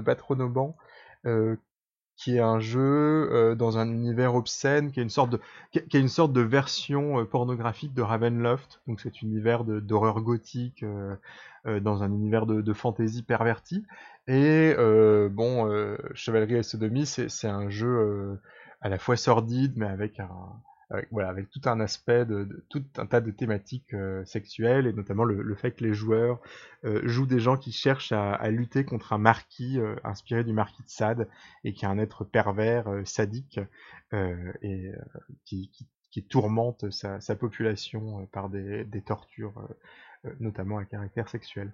Et ce jeu est jouable de deux façons différentes. C'est jouable de façon, disons, en un sens classique. Alors, il y, aurait beaucoup de choses à dire sur ce jeu euh, qui font que c'est un jeu qui est très étrange, euh, au-delà même de son, de son contexte. Euh, enfin, il a une façon de jouer bizarre. mais donc il y a la façon classique, mais il y a aussi la possibilité de le jouer d'une façon épistolaire. Alors c'est une possibilité qui est en fait une annexe hein, qui occupe, je sais pas, quelques pages sur la centaine de pages du jeu et euh, pouf, je, je, suis en train de feuilleter mon exemplaire. Et voilà, en fait, c'est un, c'est un jeu euh, euh proposé euh, comme annexe, comme appendice du, du jeu euh, et qui s'appelle Les Lettres de mon marquis. Et l'idée, c'est de de jouer un, un aventurier qui va converser avec le marquis, marquis qu'il cherche à aller à aller tuer en s'enfonçant sur ses terres, et on va avoir une enfin, on va avoir deux joueurs, un joueur qui va incarner le marquis et qui, euh, au travers de lettres, va raconter ce qui se passe à, euh, à l'aventurier. Donc il y a quelque chose, euh, bon, faut, un peu suspendre son, volontairement son, incrédulité pour croire à ce dispositif, parce que bon, finalement, on, est dans une forme assez classique de jeu où les lettres du marquis vont se terminer par un et maintenant que faites-vous? Et euh, le joueur qu'incarne l'aventurier va répondre par ce qu'il cherche à faire dans la lettre qu'il va envoyer à, l'autre joueur. Euh, ceci dit, c'est un mini-jeu qui est, intéressant. Alors je sais pas s'il a été, il a été beaucoup joué. Hein. il y a quand même quelque chose de, c'est quelque chose d'un peu anecdotique. Hein. On parle de de 5 pages à l'issue du, jeu Chevalerie et Sodomie, euh, mais euh, c'est intéressant de voir euh, de, voir cette version euh, dérivée d'un autre jeu, parce qu'on se rend compte que euh, ce caractère épistolaire euh, amène à avoir un côté beaucoup plus intime au jeu, au sens où on va devoir décrire l'intériorité de son personnage, on va pouvoir décrire son ressenti, alors que la version de base de Chevalier et Sodomie, c'est pas forcément un jeu où on va parler de nos émotions. Donc il y a ce... Que tu viens de dire, notamment sur euh, les émotions, etc., ça recoupe un petit peu euh, ce qu'on s'était dit euh, sur la question. Je citerai juste pour terminer notre propre tentative avec Guylaine notamment et, d'autres éminents membres de, Radio Rollist ex ou, présent ou peut-être futur. Euh, on a créé plus qu'une partie euh, qu'un vrai jeu hein, euh, qui s'appelle Place du Palais Royal, euh, qui est donc euh, dans un dans un siècle euh, quasi historique, on va dire, à une machine à écrire près. et l'idée, en fait, c'était surtout de tester le jeu par correspondance à plusieurs, puisque on est six joueurs et joueuses réguliers. 5. Euh, ah, j'ai mal, euh, j'ai mal compté. Euh, en tout cas, voilà, 5 ou 6, avec du coup l'invention nécessaire de règles pour faire circuler les, lettres. Enfin, il y a, toute une mise en place qui, s'est mise autour, que je vais pas vous, détailler parce que bon, là on rentre vraiment dans le je te raconte ma partie, mais je le mentionne juste pour dire que voilà, c'est possible de faire du jeu à 5 ou 6 sans MJ, en s'organisant un petit peu et en faisant une espèce de, de réseau de lettres, quoi. Après, globalement, j'ai l'impression que ça reste la forme la plus répandue de jeu épistolaire, à savoir la popote maison. Euh, que ce soit des parties euh, dédiées à ça, comme nous pour Place du Palais Royal, ou euh, notamment de l'entre-partie. Oui. Ça, c'est des choses qui se font beaucoup de euh, tiens, euh, on sait que la prochaine partie elle est que dans un mois, par mail on va se raconter des choses. Alors souvent c'est pas forcément de l'épistolaire parce que c'est plus je te raconte ce que mon perso il fait pendant ce temps-là, mais j'imagine que euh, chez certaines personnes ça peut prendre des ce formes que tu, ce que tu dis me fait penser à la fameuse love letter de, de Apocalypse World, qui est en gros le principe c'est quand il y a un joueur qui est pas là depuis longtemps pour relancer, enfin il y a, il y a tout un tas de modalités possibles. Euh, le MJ va écrire une lettre d'amour à un des persos euh, qui, qui en consiste en fait en une situation de jeu. Donc un peu comme dans euh, Chevalier et Sodomie, la lettre, si tant est qu'on l'écrive vraiment sous forme de lettre, va se finir par lance-moi 2d6 plus cool par exemple. mais mais il y a quand même cette idée de je t'écris une lettre et ce qui est intéressant c'est que je t'écris une lettre pour renforcer nos liens quoi. Donc on, on retrouve cette idée d'émotion, d'intériorité etc. finalement. Et du coup, moi, je voulais enchaîner un petit peu et parler également d'Expédition Mystère euh, que nous avons euh, pu euh, recevoir avec Co, mais du coup, on, l'a glissé dans notre sujet sur les pistolaires. Alors, Expédition Mystère, rapidement, c'est donc une aventure romanesque. Ce n'est pas vraiment présenté comme un jeu. c'est un peu un objet hybride où vous achetez votre votre histoire à Expédition Mystère et ils vont vous l'envoyer par la poste. Ils vont vous l'envoyer en plusieurs envois. Donc vous allez avoir un premier envoi avec certains éléments et puis un deuxième et selon les aventures que vous sélectionnez, euh, peut-être que vous en avez 3, 4, 5, je sais pas jusqu'à combien ça va. Euh, donc là on est sur un jeu en solo au final, euh, c'est-à-dire que vous recevez vous-même votre petit courrier, vous l'ouvrez, vous voyez ce qu'il y a dedans et grosso modo vous allez assembler les pièces du puzzle pour remonter la pelote de laine et dénouer le fil de l'histoire. Ouais, la, la, promesse euh, est, vraiment assez cool, quoi. Oui, c'est voilà, c'est on n'est pas sur quelque chose qui va être centré sur des énigmes, sur de la résolution, ce qui est au final ce que moi j'attendais. Donc je pense mm. que c'est ça qui a créé un peu une déception, c'est que moi je m'attendais à avoir euh, des énigmes, à devoir euh, mettre les pieds, enfin mettre les mains dans la tambouille et dire ah, bon alors attends machin, qu'est-ce qu'il faut que je fasse? Et au final non, c'est on vous raconte une histoire à travers des envois postaux. Euh, ce qui est pas inintéressant non plus, mais en l'occurrence, je trouvais que ça, enfin, en fait, ça ressemble un peu au matériel qu'on peut avoir, par exemple, en GN, ce genre de choses. Euh, et donc que vous recevez. Alors en l'occurrence, ce qu'on a reçu, c'était quelque chose de très Lovecraftien. Euh, voilà, des, histoires de papy qui va explorer les, les pyramides en Égypte dans les années 30, quelque chose comme ça. Et donc, on a quand même ce rapport à l'envoi, ce rapport au courrier, au fait d'ouvrir sa boîte aux lettres, d'avoir quelque chose dedans. Et c'est vrai que ça crée un sentiment particulier quand même, d'avoir euh, ce moment de la découverte du contenu. Après, je trouve qu'en l'occurrence, ça tombe un petit peu à plat, parce que j'ai, en tout cas, j'ai trouvé l'histoire assez banale, personnellement, et, euh, et surtout le prix assez prohibitif par rapport à la quantité de contenu. Euh, là, on avait l'équivalent d'une nouvelle d'une dizaine de pages, on va dire.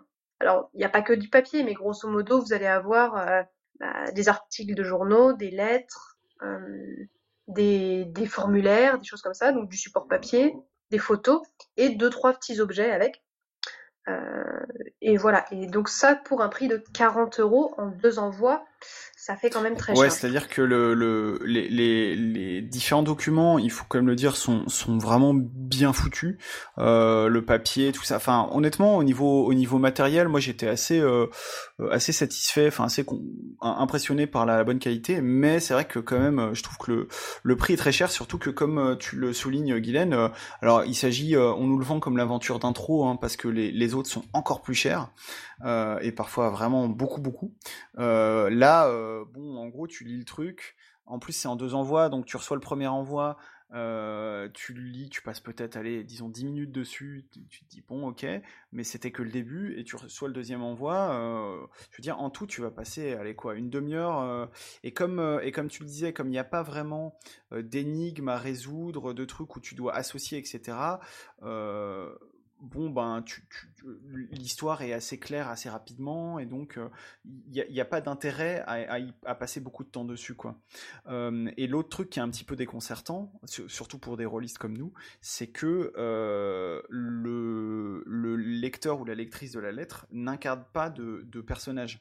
En fait, on, on, on, reçoit la lettre avec un espèce de petit mot euh, euh qui nous dit bon ben voilà, je, je sais même plus à qui c'est adressé précisément.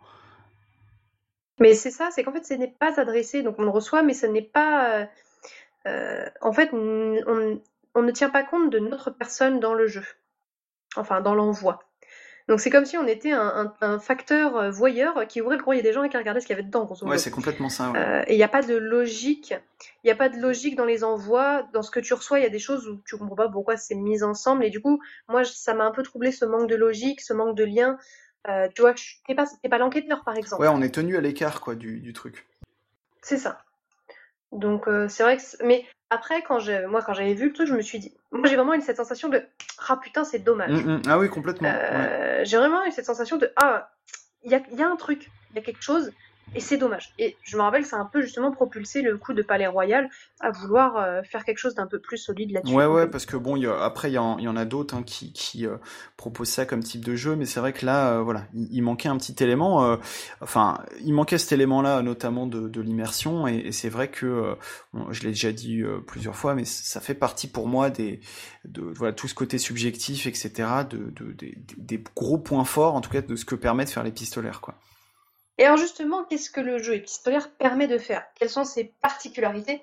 Euh, On joue pas un jeu épistolaire comme on joue à une partie de jeu de rôle normal ou même à un GN.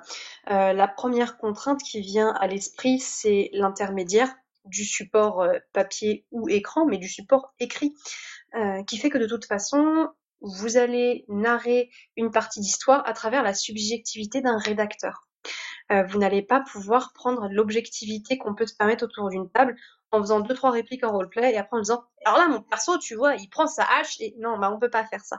On est obligé de uniquement parler par la voix du personnage et tout doit passer par ça. Ça donne des très fortes contraintes euh, dans ce qu'on peut narrer quoi. On ne peut pas faire euh, on peut pas faire de enfin on peut pas on peut pas faire des scènes épiques en live bah non tout est obligé de passer par un flashback par un récit etc ça donne quand même des contraintes assez fortes et ça fait également que bah, justement, on ne peut pas avoir de ressenti objectif sur ce qui se passe. Tout doit passer par une subjectivité, par une interprétation, par la perception d'un personnage. Et ça, je trouve ça assez intéressant. Ça, c'est une contrainte d'écriture et de création euh, en termes de fiction que je trouve personnellement très intéressante et qui, à travers la contrainte, va ouvrir des possibilités. Après, évidemment, on a une contrainte temporelle. Euh, ça prend du temps d'écrire ça ne peut pas se faire en même temps. Donc euh, on joue chacun de notre côté, mais en même temps ensemble. Et du coup, c'est du tour par tour, quoi. C'est du jeu de rôle tour par tour où euh, chacun envoie la lettre et on attend la réception. Donc ça s'étale dans le temps d'une manière assez inhabituelle, qui pour le coup fait plus penser au jeu de rôle par forum où il y avait aussi ce côté étalage dans le temps, mais qui va également façonner ce qu'on va mettre. On va un peu plus sélectionner ce qu'on va mettre dans les lettres, on va changer d'avis, on va se dire ah tiens je vais dire ça, mais peut-être pas machin. Enfin, il y a toute cette phase où où on sait plus où on hésite, on change d'avis, on essaie de peaufiner, qui, euh, qui va quand même changer un petit peu la façon d'aborder le contenu. Ouais, et du coup, il faut quand même souligner que, euh, je, je faisais un peu allusion tout à l'heure, mais que du coup, c'est des, des jeux qui vont euh, nous occuper l'esprit, je pense, plus qu'une partie de jeu de rôle. Euh, parce que euh, ben tu reçois une lettre, tu vas y penser euh, pendant toute la journée, et tu comment tu vas y répondre, etc. Euh, comme la par- comme le- le- la correspondance elle-même est asynchrone, bah ta réponse euh, va l'être aussi quoi. Contrairement à une partie de jeu de rôle classique où là tout va être ramassé dans le temps finalement. Et après, si, a aussi un confort, c'est que du coup, tu choisis les moments où tu es dispo pour écrire ta lettre ou pas. Ouais. Tu choisis vraiment le moment où tu dis, bon, bah, écoute, là, ce soir, voilà, je fais ma lettre. Et euh, voilà, tu, c'est un moment choisi. C'est un moment bien précis où tu sais que tu es dans les bonnes dispositions. Et puis surtout, bah, ça te fractionne une partie sur des semaines et des semaines et des semaines, quoi. Enfin, je sais pas, j'ai pas de chiffres, euh, bien sûr, j'ai pas de statistiques parce qu'on n'a pas assez d'exemples qu'aux caisses, mais euh, voilà, une partie d'épistolaire, t'es parti pour six mois, quoi. Et euh, je pense qu'il est très important de fixer un rythme. Euh, Sinon, tu te perds très très vite. Et parce que de toute façon, même quand tu fixes un rythme, il y a des moments où la vraie vie te rattrape et puis bah, ton rythme, et tu le mets en pause ou quoi, ok, ce qui est normal. Mais c'est du coup un support de jeu qu'il va falloir beaucoup plus synchroniser avec la vraie vie. Tu pars en vacances deux semaines, bah attends, là tu peux pas recevoir mon courrier, je peux pas le lire, machin, enfin voilà quoi. Il va falloir beaucoup plus coordonner ça avec la vraie vie et rien que pour ça, ça t'occupe beaucoup plus l'esprit en fait. Euh, c'est un peu comme euh, ta partie de jeu de rôle t'occupe moins l'esprit que euh, ta séance de catch tous les samedis, euh, où bah, c'est une régularité, si tu dois l'inclure dans ton planning, euh, etc., etc.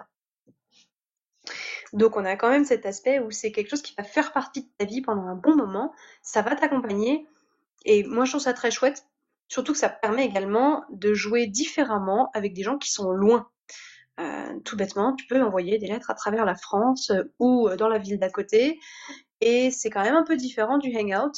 On, on, il se passe pas la même chose parce que malgré tout, la lettre, alors peut-être que c'est une interprétation euh, vue, on va dire, euh, l'histoire culturelle de, la lettre et des correspondances euh, chez nous, mais il y a quand même quelque chose d'assez intime dans le fait d'envoyer une lettre à quelqu'un qui va la recevoir dans sa boîte aux lettres, qui va l'ouvrir, qui va voir ton écriture. Là, je parle du coup d'un support papier. Ça peut se faire par mail, bien sûr. On peut faire du jeu de pistolaire par mail. Moi, je suis une grande aficionado du papier et du courrier. Je trouve ça hyper chouette, mais rien que, que le fait d'écrire la lettre et de se dire, mais attends, quel, quel, quel, stylo, quelle plume, quel crayon je vais utiliser pour écrire cette lettre. Quelle machine ça fait à écrire. déjà complètement, quelle machine à écrire. Ça fait déjà complètement partie, euh, partie du jeu, en fait. Et moi, ça fait vraiment partie intégrante de, euh, du plaisir que j'ai à jouer. Ouais, ouais, je suis, je suis tout à fait d'accord avec ça. Moi, j'ai fait aussi un hein, des jeux par mail, mais c'est, je dirais pas que c'est moins bien, mais clairement, c'est pas du tout, euh, c'est pas du tout la même ambiance, à moins de euh, le faire dans un dans un cadre fictionnel où euh, ben ça se passe au 21e siècle, où tu joues avec Internet, etc. Euh, ce qui est intéressant avec l'email, je pense, c'est de jouer avec euh, les fichiers joints. Enfin, tu peux jouer avec le médium, quoi. Mais juste, oui. juste se, con se contenter d'envoyer des, des, des bêtes mails texte, je pense que là, tu, tu perds un peu l'intérêt, ouais. Mais je pense qu'après, de toute façon, c'est la grande force du jeu en correspondance, c'est de jouer avec le média. Enfin, on, concrètement, c'est là pour ça, quoi. Euh, tu joues avec, voilà. Ça va privilégier des thématiques historiques, évidemment. Euh, du coup, tu peux jouer avec la matérialité de la lettre. Tu changes d'écriture. Euh, nous, on l'a déjà dit sur la sur la chronique de Chrysopée, mais tu joues avec le fait de briser le sceau qui ferme une lettre ou pas, euh, d'utiliser un papier euh, qui est qui change de qualité euh, d'une lettre à l'autre. Pourquoi ce genre de choses? Euh, Il y a vraiment tout un jeu autour de la matérialité de la lettre où il y a plein de possibilités en fait. Euh, il y a plein de choses possibles. T'écris quelque chose, tu le rayes. Mais tiens, qu'est-ce que c'est qui a été rayé, ce genre de truc? Et c'est tout à fait possible aussi avec un mail au final. Qu'est-ce que tu mets en pièce jointe? C'est quoi l'adresse mail? Est-ce qu'il y a des gens en copie? Ce genre de choses. Mais il faut adapter bien sûr selon le média utilisé à travers la correspondance. Après, euh, donc on a cette contrainte chronologique et bon, la contrainte technique, hein, c'est la poste. Euh, là, on a eu des petites déconvenues sur notre partie de Palais Royal quand il y a eu des grèves de la poste. Bon, ça rend les choses compliquées. Pro tips, scannez toujours vos lettres. Toujours. Vous les scannez avant de les envoyer. Euh, comme ça, vous n'avez pas de problème. Nous, c'est ce qu'on fait en l'occurrence là pour cette partie. C'est euh, bon bah si on peut, on envoie par euh, par la poste. Mais si jamais on n'a pas le temps, bah, on poste sur un forum. Ça permet d'avoir une alternative où bah si t'as pas le temps, si c'est une semaine où c'est un peu compliqué, bon bah voilà, tu tu fais un document Word avec une écriture qui fait un peu vieillotte et tu postes ça et ça passe comme une lettre à la poste. Et puis il y a aussi cet aspect où on écrit pour soi et en même temps on écrit pour un autre et on sait que l'autre va nous lire. L'acte d'écrire, c'est un acte assez intime quand on est à l'école. Euh, le fait d'écrire une rédaction pour euh, la prof de français, etc. On se dévoile une part de soi-même de manière beaucoup plus consciente que quand on prend la parole à une table de jeu de rôle. Et donc c'est pas anodin. Et, je trouve qu'il y a un petit côté, euh, on se sent privilégié quand on reçoit une lettre de quelqu'un, même à travers un personnage, à travers un contexte fictionnel, etc. Et ça, moi, j'apprécie beaucoup. Alors le jeu épistolaire va évidemment privilégier certaines thématiques. Euh, évidemment, les thématiques qui ont une forte contrainte autour de la communication. Euh, pourquoi est-ce qu'on ne peut communiquer que par lettre ou par euh, mail? Enfin bref, pourquoi est-ce qu'on ne peut avoir qu'une correspondance et qu'on ne peut pas se voir en vrai? Euh, Forcément, quel est le besoin Pourquoi cette correspondance Toutes ces questions-là, il faut qu'elles aient un peu une réponse. Évidemment, les thématiques historiques sont visées à 200% dans ce type de jeu. donc tout ce qui se passe avant l'apparition du téléphone et l'électricité, c'est c'est du petit lait pour tout ça. Et ça permet également d'exploiter euh, la place des correspondances dans l'histoire. Euh, on n'en voit pas les mêmes choses selon les contextes euh, et selon les époques. Là, on peut aussi jouer et faire des choses très très chouettes et très variées. Et puis, bah, évidemment, des thématiques intimistes et un peu personnelles. écrire une lettre, c'est pas comme avoir une conversation avec quelqu'un. Donc, on va vraiment être dans un rapport de bah, pourquoi on écrit? Si on écrit, c'est qu'on a quelque chose d'important à dire. On n'écrit pas juste pour salut, ça va, sauf si c'est une carte postale qu'on envoie de Saint-Tropez, mais a priori, c'est pas ce qui va nous intéresser ici. Euh, et du coup, ça pose vraiment la question de qu'est-ce qui justifie le fait d'entamer cette correspondance et de l'entretenir de manière aussi longue. On va pas mal être dans du drama, voilà, des intrigues assez centrées sur les personnages, etc. Ou alors, si on n'est pas sur des intrigues centrées sur des personnages, des intrigues à forte contrainte de communication, du style, bah, il faut absolument qu'on communique, mais on est loin, mais euh, euh, pour X raisons, on ne peut pas communiquer directement. Donc voilà, on est dans des situations qui vont être soit dans l'extrême technique, soit dans euh, le côté très euh, personnel, intime, drama, etc. C'est également, je pense, un très bon support pour faire de l'enquête, poser des énigmes, pour, euh, pour se challenger un peu sur, voilà, sur des petits mystères à résoudre l'un l'autre. Ça, je pense qu'il y a beaucoup de choses à exploiter là-dessus. Je dis l'un l'autre d'ailleurs, mais c'est pas limité à deux, évidemment. On peut faire de l'épistolaire à, plusieurs, même si ça nécessite des choix en termes de plateforme, de qui voit quoi, qui sont un peu plus marqués. Mais en tout cas, je pense qu'on peut pas mal faire de l'enquête et jouer justement à qu'est-ce qu'on met dans l'enveloppe, qu'est-ce qu'on met en pièce, en pièce jointe du mail, des éléments, des photos, des machins. Là, il y a, y a, plein de possibilités qui sont ouvertes. On peut pas jouer à Colombo parce que tu sais tout de suite la fin. Ah, c'est vrai. Bon, bah alors, on ne peut pas jouer à Colombo, mais c'est pas grave, on peut jouer à Sherlock Holmes. On peut tout à fait s'amuser à ça. Et on peut également s'inscrire un peu dans des traditions épistolaires, à la manière de. Euh, voilà, à la manière euh, de Marie Shelley avec son Frankenstein, où au final, euh, alors c'est pas une correspondance, c'est un journal intime, je crois, mais voilà, des romans épistolaires, il y en a des tas. on peut tout à fait partir dans cette inspiration-là et voir un peu tout ce qu'il y a là-dedans à, tirer. Par contre, évidemment, il y a des choses qu'on ne va pas pouvoir faire. L'épistolaire ne permet pas de faire du jeu d'action. Ça, a priori, ça va être très compliqué le faire, mais a, posteriori, quoi. Euh, tu peux, tu peux raconter, euh, tout comme euh, tu vois avec des profondis, tu peux raconter ce qui s'est passé quand t'es allé, quand t'es allé explorer la maison hantée, ou, ou sur un jeu d'enquête, tu peux raconter ce qui s'est passé. mais en fait, tu sais toujours, tu racontes toujours après coup, parce qu'évidemment, si le personnage est allé interroger Madame Machin, il va pas écrire sa lettre en même temps, donc il y a, il y a toujours un temps, un temps de retard, quoi. Et c'est vrai que, ouais, notamment sur l'épique, bon, tu ça n'a pas grand intérêt de raconter une grande bataille euh, pendant des heures. Euh, par contre, euh, raconter les émotions de ton personnage, ça c'est un truc que tu as pendant la bataille, c'est un truc que t'as pas forcément l'occasion de faire souvent en jeu de rôle, ça c'est intéressant. Oui, mais du coup, c'est vrai que tu, ce que tu vas privilégier au final, c'est pas l'action, c'est pas. et à ce moment-là, j'ai sorti mon épée, et puis alors là, j'ai tué machin et machin. Et Ce serait super chiant à lire, ça, franchement. Bah, c'est ça, honnêtement, quel est l'intérêt de, de, lire ça alors que justement, tu peux le faire autour d'une table ou par hangout euh, non, du coup, tu vas décaler un peu le curseur et le mettre sur euh, bah, comment tu as vécu la bataille et pourquoi tu écris cette lettre après. Ça veut dire que tu as des choses à dire sur euh, la bataille, les conséquences, etc. Donc, on est sur quelque chose d'un peu différent. sur bah voilà un peu du, stratège, de choses comme ça. Là, ça peut être intéressant. On peut pas faire de choses très rapides. Ça, honnêtement, à moins d'être sur forum uniquement ou par mail, c'est assez compliqué d'avoir des choses très rapides où il faut des réponses du tac au tac. Euh, parce que bon, bah il y a la vraie vie, quoi, euh, qui fait que c'est un peu compliqué. Et faut faire, je pense qu'il faut se méfier avec les jeux par correspondance à ce que ce ne soit pas celui qui a le plus de temps qui puisse jouer le plus. Euh, et où du coup, il y en a un qui a pas beaucoup de temps et qui, qui envoie un truc par semaine, et il y en a un autre par contre, il a plein de temps et envoie 10 messages par semaine, et là, euh, il y a moins que ce soit un peu dommage. Et est-ce qu'on pourrait le faire en GN En GN euh, Alors en, GN, c'est-à-dire chacun s'isole et écrit sa lettre dans son coin et la file à l'autre ben, ben Non, tout à l'heure Steve parlait de traîner dans la forêt et de machin, enfin, voilà, tu vois. Alors il y, a des exemples, par exemple le jeu euh, Harem Sunsat euh, de Muriel dont on avait parlé euh, dans un épisode de Je peux me lever de table, utilise un système de, lettres.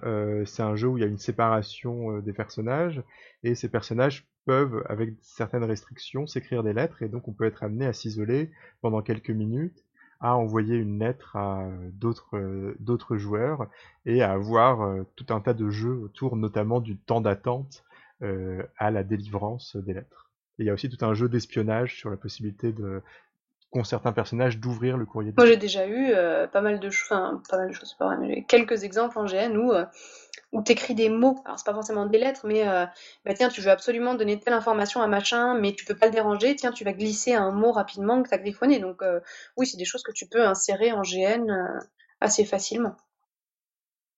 Donc c'est également possible en GN. Rien d'impossible. Ah, ce que tu peux pas faire euh, en épistolaire, c'est jouer le personnage de Pilgul le pingouin parce qu'il a pas de bras. Alors, mais je te mets au défi. Euh, Pingu, écrit avec ses pieds. Ouais. Pingu, il incline ses, euh, ses, palmes. Selon le sens dans lequel il incline ses palmes, trempées dans de l'encre, ça fait des signes mm, mm. et ça fait une écriture. Et puis, au risque de me répéter, en plus, si Pingu il a une machine à écrire, et celui qui appuie dessus avec son bec, ça prend un peu de temps. Mais voilà. Et bim, Steve. Pingu, quand tu veux. Pingu, il sait pas lire. Monsieur, qu'est-ce que. Alors là, excuse-moi, mais je... non, je ne suis pas d'accord. Ce spécisme. Bah, tu me montreras la fiche de personnage de Pingu et tu me montreras là où il y a lecture. Bon, en, tout cas, ce qui est sûr, c'est que tu peux te déguiser en elfe pour écrire une lettre. Oh oui, là, pas de problème. Tu peux te déguiser en elfe et faire caca dans les bois pour écrire sa lettre. Pas de problème. euh, ouais. Bref. Voilà, globalement, il y a en effet certaines choses, certaines contraintes, certaines choses qui sont plus compliquées à faire par correspondance. Après, de toute façon, c'est un médium qui a des contraintes fortes, donc euh, bah, ça semble logique qu'il y ait également des contraintes thématiques assez fortes. Moi, globalement, ma conclusion autour du jeu épistolaire, c'est que ça reste un excellent moyen de donner du jeu aux autres. Et je trouve que c'est un format et un support très généreux en ça. C'est que du coup, quand t'écris ta lettre, t'es là pour filer du jeu aux autres. T'es là pour dire, bon, attends, qu'est-ce que je mets? Quelles sont les, perches que je tends? Et c'est un format où il faut prendre des risques, faut se mettre en danger, faut tendre des perches pour qu'on nous les renvoie dans la tronche avec puissance. Et, c'est ça qui va être vraiment intéressant. Et, en sachant que c'est un bon exercice d'essayer de fournir du jeu aux autres à travers le contenu de ta lettre. Ouais, parce qu'on a on a dit euh, tout le long euh, euh, là de notre dossier que voilà, on, jouait en intérieur, on jouait quasiment en solo, etc. Mais c'est vrai qu'il y a quand même cet aspect d'être aussi justement pour pas que ce soit trop du truc masturbatoire, d'être vraiment à l'écoute des autres. Et, et, et, de ce qu'ils racontent dans leurs lettres et aussi de leur filer plein de plein de biscuits qui vont pouvoir euh, réutiliser dans leur courrier. Enfin, moi, je sais que il euh, y, a, y, a, un double plaisir en fait euh, dans, dans ce type de jeu. Il y a le plaisir de recevoir une lettre, on sait que la personne a pris du temps pour nous l'écrire, etc., et de vraiment savourer ce qui est raconté dans cette lettre. Et puis, euh, il y a quand tu l'écris en te disant ah telle allusion, je suis sûr que euh, elle va la, le, reprendre au bon, etc. Ah euh, telle petite pique, je me demande comment elle va réagir quand, quand je vais lui quand quand elle va la lire, etc. Et ça c'est vraiment sympa aussi quoi. Oui et puis aussi c'est des parties dont on parle. Justement comme ça s'étale dans le temps, tu dis oh là là j'ai reçu ta lettre la dernière fois, oh machin bidule, voilà. Enfin, c'est c'est aussi un plaisir méta assez important. Ouais ouais complètement, ouais, c'est clair. Donc ouais, le, jeu épistolaire, euh, c'est bon, mangez-en et, faites-en aussi. Le matin, le midi et le soir. Absolument. Et eh ben donc voilà euh, ce qu'on avait à vous dire euh, sur le jeu épistolaire et euh, pour conclure cette émission déjà fort longue, je me tourne virtuellement vers Steve qui voulait nous parler de Cryptomancer, un jeu où on peut aussi jouer des elfes.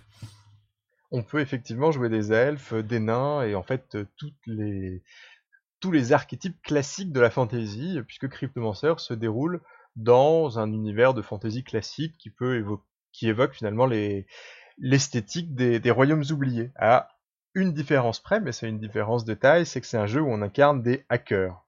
Alors là, vous allez me dire euh, comment ça fonctionne? Euh, comment est-ce qu'on peut incarner des hackers dans un monde de fantasy? La réponse est simple, c'est un monde de fantasy où il existe une version magique d'Internet. Alors là, ça peut sembler être euh, le pitch le plus incongru euh, qu'on ait jamais eu l'occasion de décrire dans Radio Rollist. Et c'est vrai qu'il y a un petit côté euh, de geekitude au carré, puisque c'est un jeu qui a comme public des gens qui sont à la fois intéressés par la sécurité des systèmes d'information et la cryptographie, et qui sont aussi intéressés par le jeu de rôle, alors comme la plupart de nos éditeurs, et le jeu de rôle de fantasy dans l'ambiance esthétique des, des royaumes oubliés, en tout cas de, Tolkien, de Warhammer, de Donjons et Dragons, etc. etc. Alors, comment est-ce que ça fonctionne exactement? Euh, je, vais quand même euh, un petit peu euh, détailler. déjà, comment est-ce que ça fonctionne? L'équivalent fantasy de euh, des réseaux et notamment du, réseau internet. Euh, ça fonctionne par des raisons, euh, par des explications magiques, puisque dans l'univers de Cryptomancer, on trouve un certain nombre de ce qu'on appelle des shards. alors j'ai envie de traduire ça, de traduire ça par des éclats. C'est des éclats de roche, et ces éclats de roche nous permettent de communiquer à distance. en fait, on peut créer un réseau de shards qui vont fonctionner ensemble et si une personne euh, possède l'une des pierres, euh, l'un des éclats du réseau, il peut penser un message euh, en tenant son éclat dans la main, et toutes les personnes qui possèdent un des éclats du réseau vont pouvoir eux-mêmes entendre dans leur, dans leur tête le message que, que l'expéditeur a cherché à envoyer. Alors, donc là, on comprend bien comment on peut avoir une logique de réseau. Euh, cette logique de réseau, c'est par exemple une logique qui est employée par les gardes dans les donjons de Cryptomancer, puisque la plupart des, équipes de garde ont un réseau partagé d'éclats et vont pouvoir communiquer pendant leur ronde euh, à partir de cette méthode magique. Euh, il existe une sorte de réseau des réseaux, un réseau qu'on appelle le shardnet, à savoir qu'il existe une roche particulièrement grande euh, qu'on a scindée en plusieurs milliers d'éclats.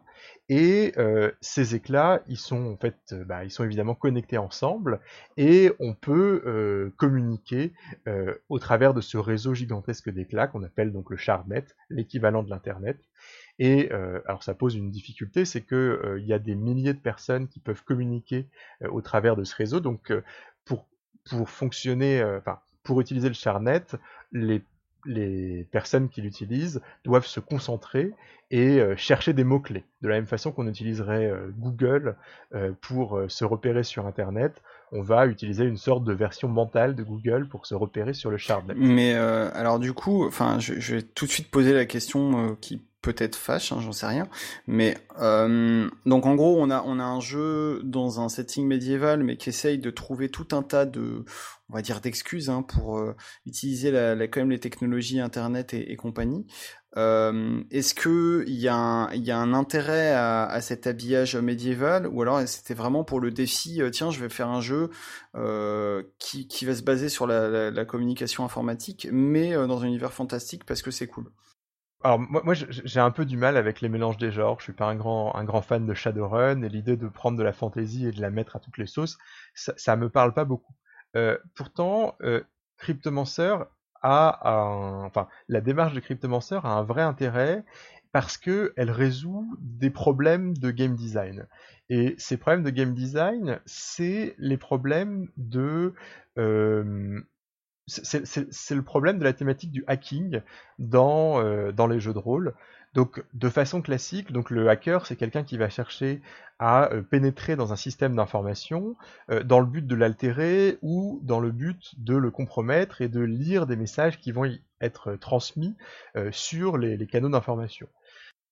En général, on a plusieurs jeux qui permettent d'incarner des hackers, mais le, disons que la dimension de hacking n'est jamais traitée de façon euh, très convaincante. En général, on a deux façons de traiter le hacking. Soit on a une façon qui est une boîte noire.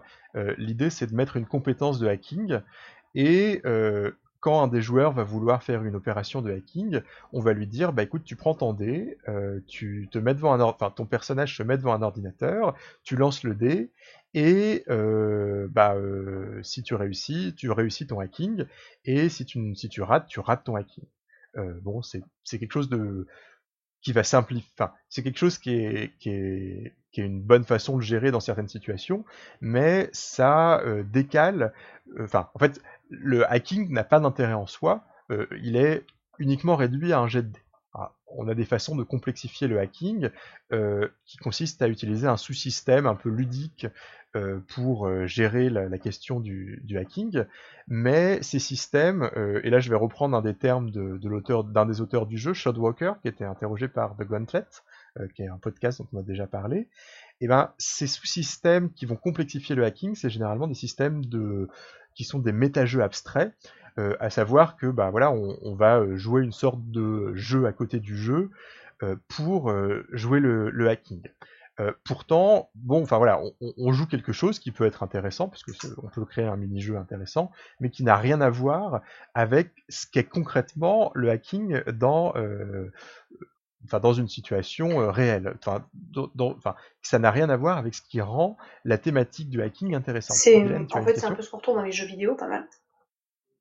Oui, tout à fait. C'est vrai que les jeux, les jeux vidéo, quand ils vont traiter le hacking, bah, ils vont le traiter soit de façon abstraite avec des mini-jeux, euh, par exemple on va avoir des QTE, on va devoir appuyer sur des boutons euh, rapidement qui s'affichent à l'écran, euh, on va avoir des jeux de tuyaux, enfin on va avoir tout un tas de possibilités d'abstractiser la question du hacking, et,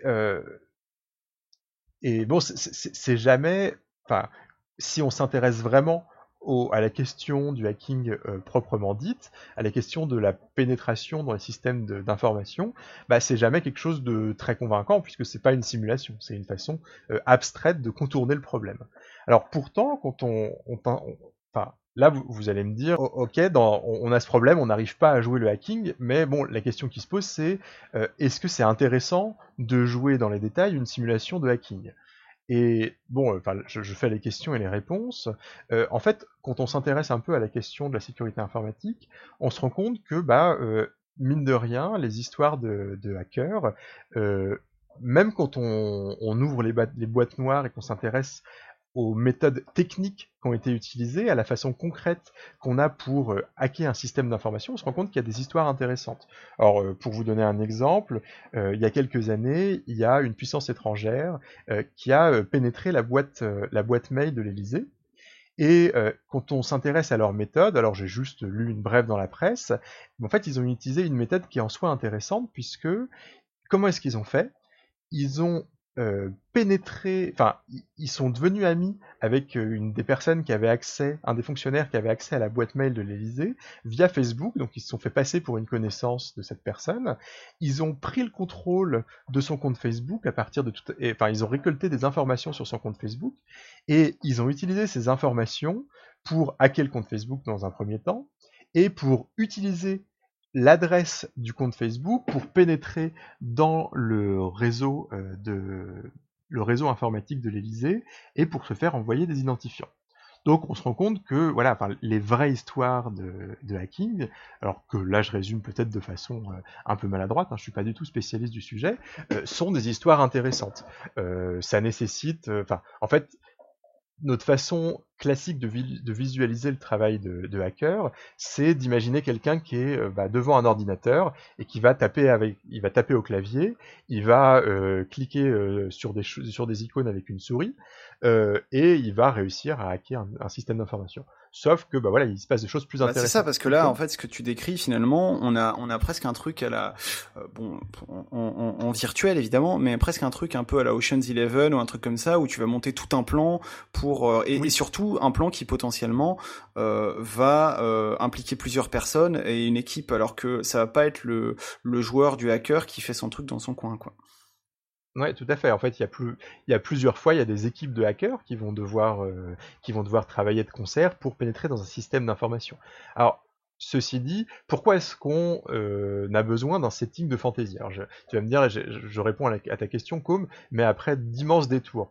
Euh, on a besoin de passer par des settings de fantasy parce que les systèmes d'information réels, euh, enfin dans notre réalité, bah, c'est des systèmes d'information qui sont d'une grande complexité, euh, que la plupart des joueurs et la plupart des MJ ne comprennent pas tellement, et euh, moi, je dois dire que si je devais jouer des histoires de hacking, de hackers euh, bah, euh, au 21e siècle, bah, je serais bien embêté parce que, typiquement, les joueurs me poseraient plein de questions techniques et je serais bien incapable de, répondre pour savoir si la méthode qu'ils proposent fonctionne. Le pire, ce serait si je joue avec un informaticien, il suffirait qu'il me dise un truc du genre, bah là, je vais utiliser un protocole intercom, je vais faire trois itérations et je vais avoir un système P complexe et ça me permet forcément d'entrer euh, dans l'ordinateur du suspect. Voilà, moi je, comprends. Enfin, si, si un joueur me dit ça un jour à la table, bah je vais faire euh, bah euh, oui, d'accord, tu vois, pour avoir l'air intelligent, mais en fait je comprends pas ce qu'il me, me dit. Oui, d'ailleurs, nos excuses à tous nos, nos, éditeurs informaticiens qui ont dû euh, ne rien comprendre non plus en fait à ce que tu viens de dire finalement. Bah j'espère, enfin ou alors. Euh, ou alors tu es informaticien sans le savoir. Ou alors je suis informaticien sans le savoir. bon, c'est très étrange. Et, et, donc. Et alors donc le jeu, il, donc euh, bah, j je suis satisfait par ta par ta longue réponse. Euh, ma nouvelle question du coup, c'est est-ce que le comment le jeu propose de d'émuler tout ça? Parce qu'encore une fois, la promesse est belle, mais est-ce que le jeu le tient quoi? Et bah grâce à la magie tout un tas de dispositifs magiques vont servir à euh, vont en fait réunis, combinés, vont créer des problématiques qui sont proches du système d'information.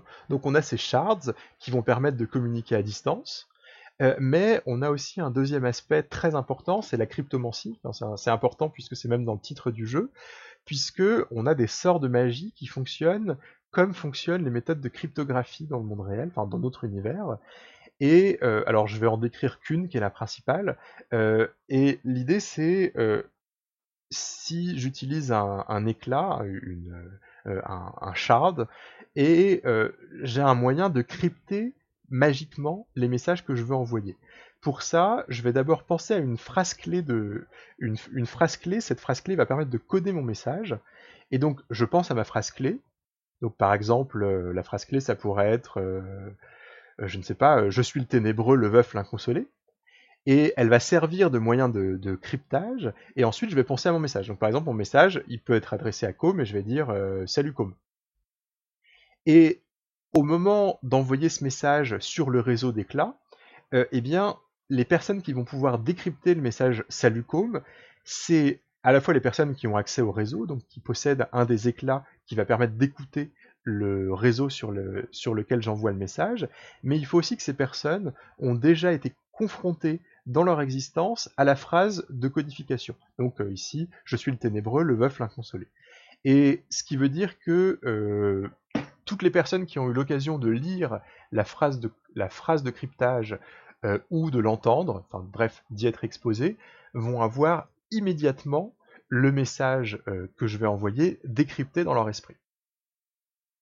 Donc ce fonctionnement magique, c'est une des façons de euh, gérer la question de la cryptographie, et c'est là aussi géré d'une façon assez euh, particulière par rapport à ce qu'on a l'habitude de voir dans les jeux de rôle, puisque souvent la cryptographie c'est bah, soit une boîte noire, euh, pour décrypter un message tu vas me faire un jet de cryptographie, soit on va balancer des énigmes un peu pourraves aux ennemis, à, nos, joueurs, Genre, on va avoir écrit un, message codé et les joueurs, il va falloir qu'ils soient suffisamment intelligents pour euh, comprendre qu'il faut décaler les lettres euh, de 3 de, de, trois rangs pour arriver à décoder le message. Enfin, je pense que vous avez tous eu euh, un MJ qui vous a euh, foutu des, des, messages codés à la table et vous avez eu un petit moment énigme un peu relou euh, pour résoudre la situation que le MJ vous, vous plaçait sur la table. Ouais, alors moi perso les énigmes en jeu de rôle c'était plutôt mon premier rime avec le sable. Donc,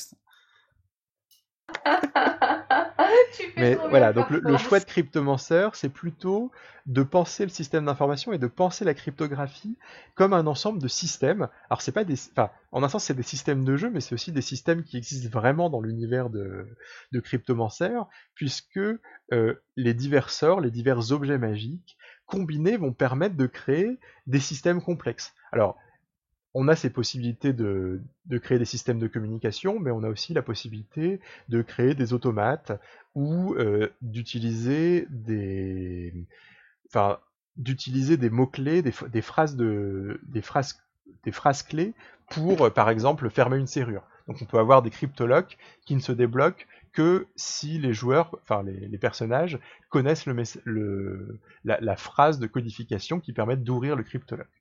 Euh, il y a aussi tout un tas de systèmes euh, assez complexes.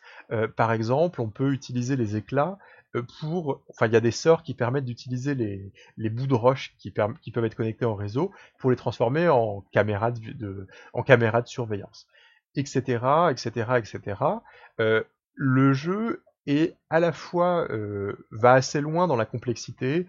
Euh, on a, en allant jusqu'à reproduire pas mal d'éléments qui vont complexifier les, problématiques de sécurité informatique.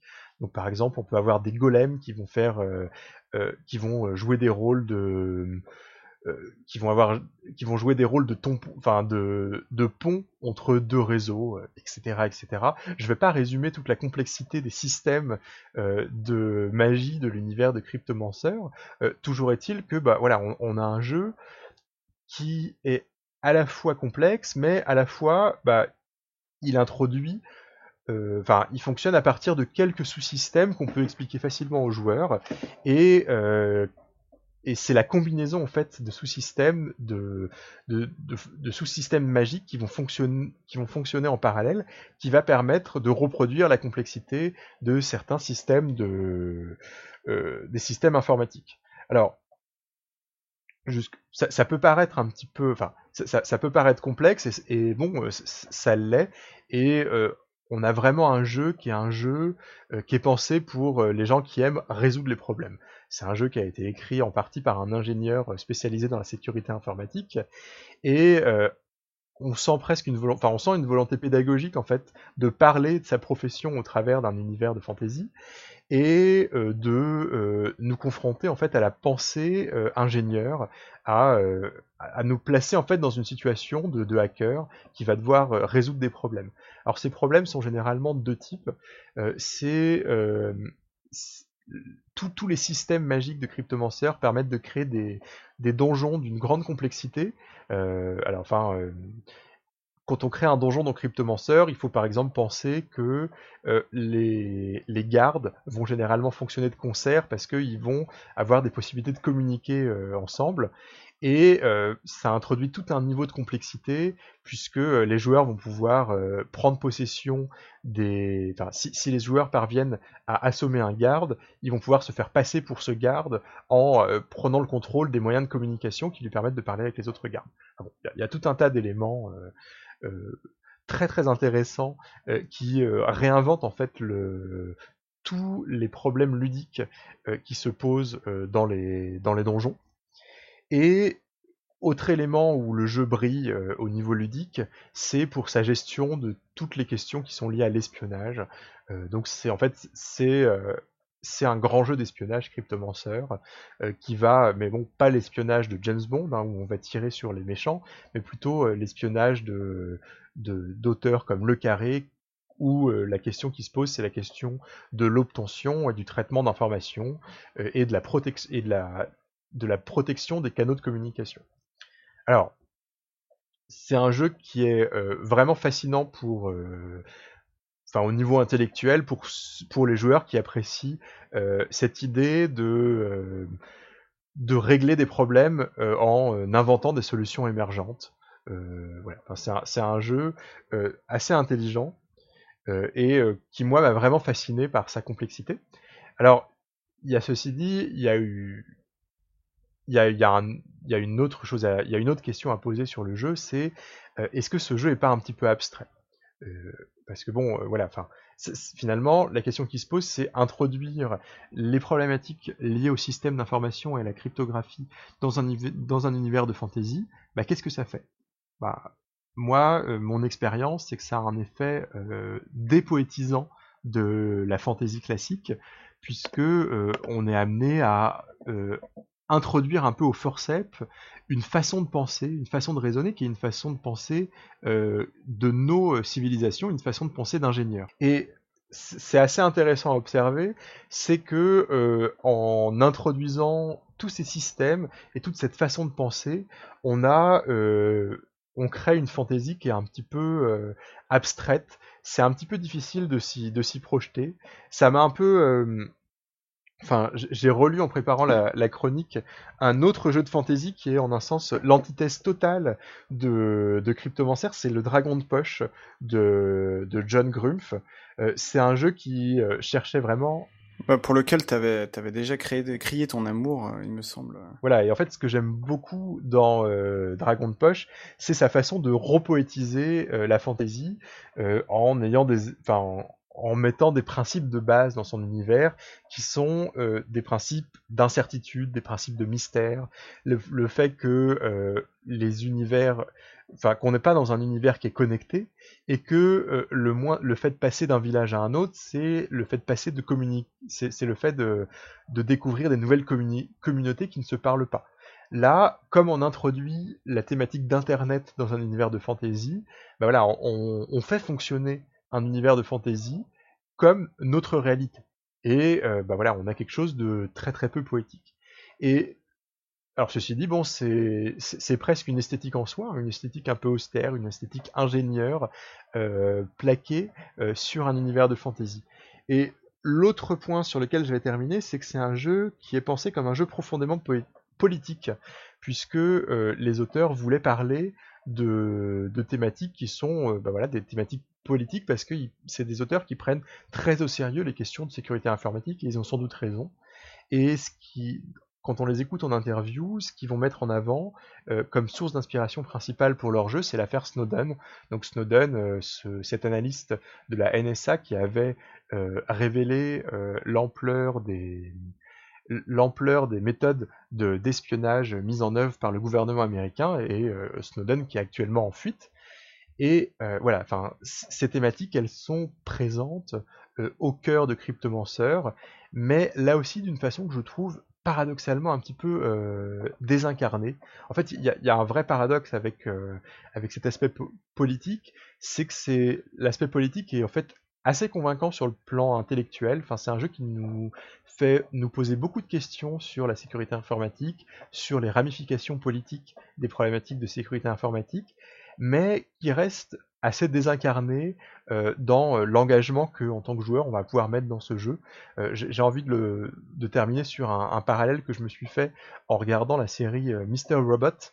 Mr. Robot c'est une série qui va suivre le parcours d'un hacker et ce hacker va lutter contre une sorte de, de multinationale maléfique qui s'appelle E-Corp. Et c'est assez intéressant parce que euh, Mr. Robot, c'est un, un, une série qui politiquement n'a pas un discours qui est très intéressant. Enfin, c'est bon, Mr. Robot, c'est une série, bon, euh, voilà, enfin, euh, qui va nous placer dans, qui, est pas très intéressante sur ce qu'elle va nous dire du, monde contemporain, mais pourtant qui est extrêmement engageante dans la façon de nous parler du, hacking. Il y a quelque chose, il y a une vraie tension, il y a, y a, il y a, le, le sentiment d'avoir des enjeux très très forts, et ces enjeux, bon, je, ne les retrouve pas complètement dans Cryptomancer, qui est un jeu qui me fascine euh, intellectuellement, comme peut me fasciner, euh, comme, comme peuvent me fasciner les échecs, par exemple, mais que je trouve finalement un petit peu désincarné. Ouais, et la, comparaison avec Mr. Robot est, pas bête parce que euh, c'est en plus une série où qu'on a, enfin, comment dire, pour laquelle avait été euh, notamment mis en avant le fait que les processus informatiques que tu vois dedans sont euh, très proches, voire identiques à ceux de la réalité. Quoi. Et dans Mister Robot, on retrouve tout à fait ce côté de euh, presque d'infiltration, de travail en équipe, euh, qui fait que, enfin concrètement, quand tu vois Mister Robot, tu te dis ouais, ouais, je me vois bien jouer Ouais, ça. tout à en fait. fait. Et, et c'est vrai que bah, voilà, on, on va pas devenir hacker déjà, enfin, la majorité des auditeurs de, de Radio Risk ne deviendront pas hackers parce que ça nécessite des compétences techniques qui sont très fortes. Il y a une, il y a, euh, Cryptomancer nous permet de penser comme un hacker euh, dans un univers de fantasy. Et bon, c'est quelque chose qui est vraiment très très fort et euh, qui ludiquement est, est, vraiment très très très convaincant. Je dois dire que bon, moi, je c'est pas forcément euh, mon kiff en termes de jeu. Par contre, ça m'a donné une idée. Je me, frappe la tête de pas l'avoir trouvé plus tôt. C'est Guylaine. Il faut qu'on fasse du jeu par correspondance cryptée, quoi. Il faut qu'on se fasse des lettres cryptées. Mais grave. Non, mais je suis en train d'y réfléchir pour des trucs. Voilà. On a déjà commencé à prendre des notes. Et ben, en tout cas, euh, ouais, merci pour pour ce jeu euh, vraiment euh, vraiment atypique. Et euh, enfin, voilà, je je sais pas si j'aimerais y jouer, mais je pense que la, la lecture euh, peut être vraiment intéressante, quoi. Euh, et on va euh, terminer cette émission par euh, nos lectures du moment. Donc, euh, nos lectures du moment qui vont suivre euh, l'ordre des chroniques. Donc, je propose de commencer par celle de Fabrice. Ben oui. Alors, moi, qu'est-ce que je suis en train de lire? Je suis en train de lire Les aventures de la patrouille du cosmos. en fait, c'est le Star Trek. voilà. C'est le dernier Star Trek qui est enfin sorti en français. Euh, donc, c'est une traduction euh, du jeu euh, sorti chez Modifus euh, et qui n'a pas été en financement participatif. Il est sorti directement en boutique. Euh, et donc voilà. Donc, je peux enfin jouer à Star Trek euh, en français euh, parler de l'espace, euh, l'ultime frontière, etc., etc. Et donc euh, c'est un système, bon c'est un système classique en 2D20 de chez Modifus. Il y a déjà plusieurs jeux qui l'utilisent, comme Conan notamment. Voilà, quelques petites subtilités, mais c'est surtout très beau et c'est un super bel livre. Moi qui aime bien le- les livres objets, Et- avec les codes de couleurs, etc. C'est vraiment chouette. Est-ce que tu es obligé de te mettre en pyjama pour jouer à ce jeu? Eh bien, je pense que je vais y réfléchir. C'est, c'est à mon avis quand même, euh, voilà, je pense que c'est un peu obligé quoi. Voilà. Et ne faut pas oublier que le celui en pyjama rouge, c'est celui qui meurt toujours en premier. Exactement, ouais. Attention à la couleur du pyjama. Euh, et toi, Guylaine, tu lis quoi en ce moment? En ce moment, je lis pas de jeux de rôle. Voilà. Euh, en ce moment, je... c'était les soldes Steam et j'ai acheté plein de jeux vidéo. Donc en ce moment, je suis en jeu vidéo, mais euh, je suis en train de me faire une cure de Telltales. euh, Ah oui. donc euh, j'ai fini Firewatch la semaine dernière. Euh, là, je suis dans les Monkey Island Oh. remasterisés et dans Life is Strange. Donc Life is Strange, c'est très sympa et il y a un côté livre dont vous êtes le héros. euh, Enfin, c'est, c'est, on est presque dans la visual novel, presque. Enfin, il y, y a un peu un mélange de tout ça. C'est très intéressant. Euh, on suit une jeune femme qu'on incarne et on va grosso modo. Le jeu consiste à aller dans des lieux, regarder des objets un peu en mode point and click et faire des choix. Et euh, l'histoire prend vraiment des embranchements distincts selon ce qui se passe. Euh, assez net, de manière très très très très nette. Et c'est très intéressant justement pour réfléchir à ce qu'on peut réinjecter dans le jeu de rôle avec ça. Ouais, moi, Life is Strange, on en, on a dit énormément de bien. Le problème, c'est que j'ai un ordinateur qui commence à être vraiment préhistorique et que quand j'ai lancé le jeu, eh bien, je me suis rendu compte que je ne pouvais pas y jouer, que mon ordinateur était trop lent et c'était le désespoir. Mais, mais euh, tout le monde m'a dit que c'était super, donc euh, je, crois les gens sur parole. Euh, moi, de mon côté, je suis en plein trip OSR en ce moment. Je vous en avais parlé un peu le mois dernier déjà avec Ultraviolet Grasslands. Euh, j'ai relu euh, entre temps Makato Monsters, qui est, qui est toujours aussi élégant, je trouve, comme, euh, comme système, euh, où tout tient en une vingtaine de pages. Enfin, c'est vraiment très très chouette. Euh, et puis, euh, je me suis euh, plongé dans le- les One Page Dungeons, qui est un truc dont on m'avait parlé il y a longtemps et je finis par m'y intéresser, notamment pour les faire jouer. Et j'ai lu le One Page Dungeon Compendium de 2018. Donc en gros, c'est un site qui fait un concours de One Page Dungeon tous les ans, et du coup, à la fin de l'année, ils sortent le, enfin à la fin du concours, ils sortent le PDF de l'année qui, comprend tous les tous les jeux de rôle, euh, tous les jeux qu'on leur a filés, et euh, là cette année, euh, il y en a un, sacré paquet, euh, plus de 170, je crois. Euh, et je dis jeu et pas forcément donjon parce que franchement, euh, la, plupart euh, n'in- n'incluent pas de système, mais il y en a qui sont vraiment plus des jeux que des donjons en soi. Euh, et bien sûr, euh, comme toujours dans ce genre de, choses, c'est très inégal. Euh, il y en a qui sont vraiment tout pourris, il y en a qui sont assez chouettes. Globalement, ce que je retiens du game design du One Page Dungeon, c'est qu'il suffit d'écrire très très très très très petit pour que tout ton texte tienne sur la page, et éventuellement de faire un ou deux dessins moches pour que ce soit un peu graphique et ça passe quoi.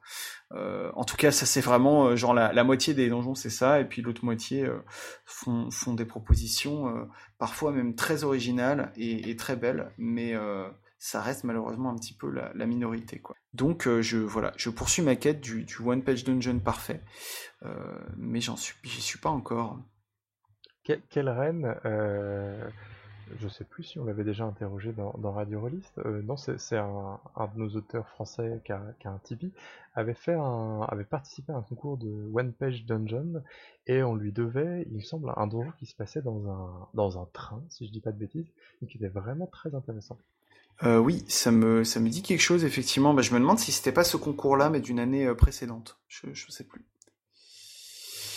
Et toi, justement, Steve, qu'est-ce que, qu'est-ce que tu as lu en ce moment? Alors, j'ai pas d'autres lectures rôlistes que celles que j'ai eues pour euh, préparer l'émission, euh, mais je, en fait, je, suis en attente d'une sortie qui est maintenant imminente. C'est la sortie de Sigmata Is euh, qui, qui, a comme sous-titre Ce signal tue les fascistes. Alors, Sigmata, c'est un jeu qui est écrit par l'un des auteurs de Cryptomancer. donc, ouais, je suis vraiment fasciné par Cryptomancer, par Shotwalker. Et euh, ça se déroule dans une uchronie euh, qui ajoute un aspect cyberpunk aux années 80. Et c'est une uchronie où, le, où le, les États-Unis sont euh, dirigés par un, dictateur fasciste et qui vont nous amener à jouer la résistance idéologique, politique et potentiellement en utilisant la violence, mais pas forcément. Et bon, c'est un jeu qui est évidemment fortement politique, qui se nourrit d'inquiétudes de, l'auteur et donc je pense de, beaucoup de personnes euh, quant à, euh, euh, aux, dérives autoritaires des, États-Unis.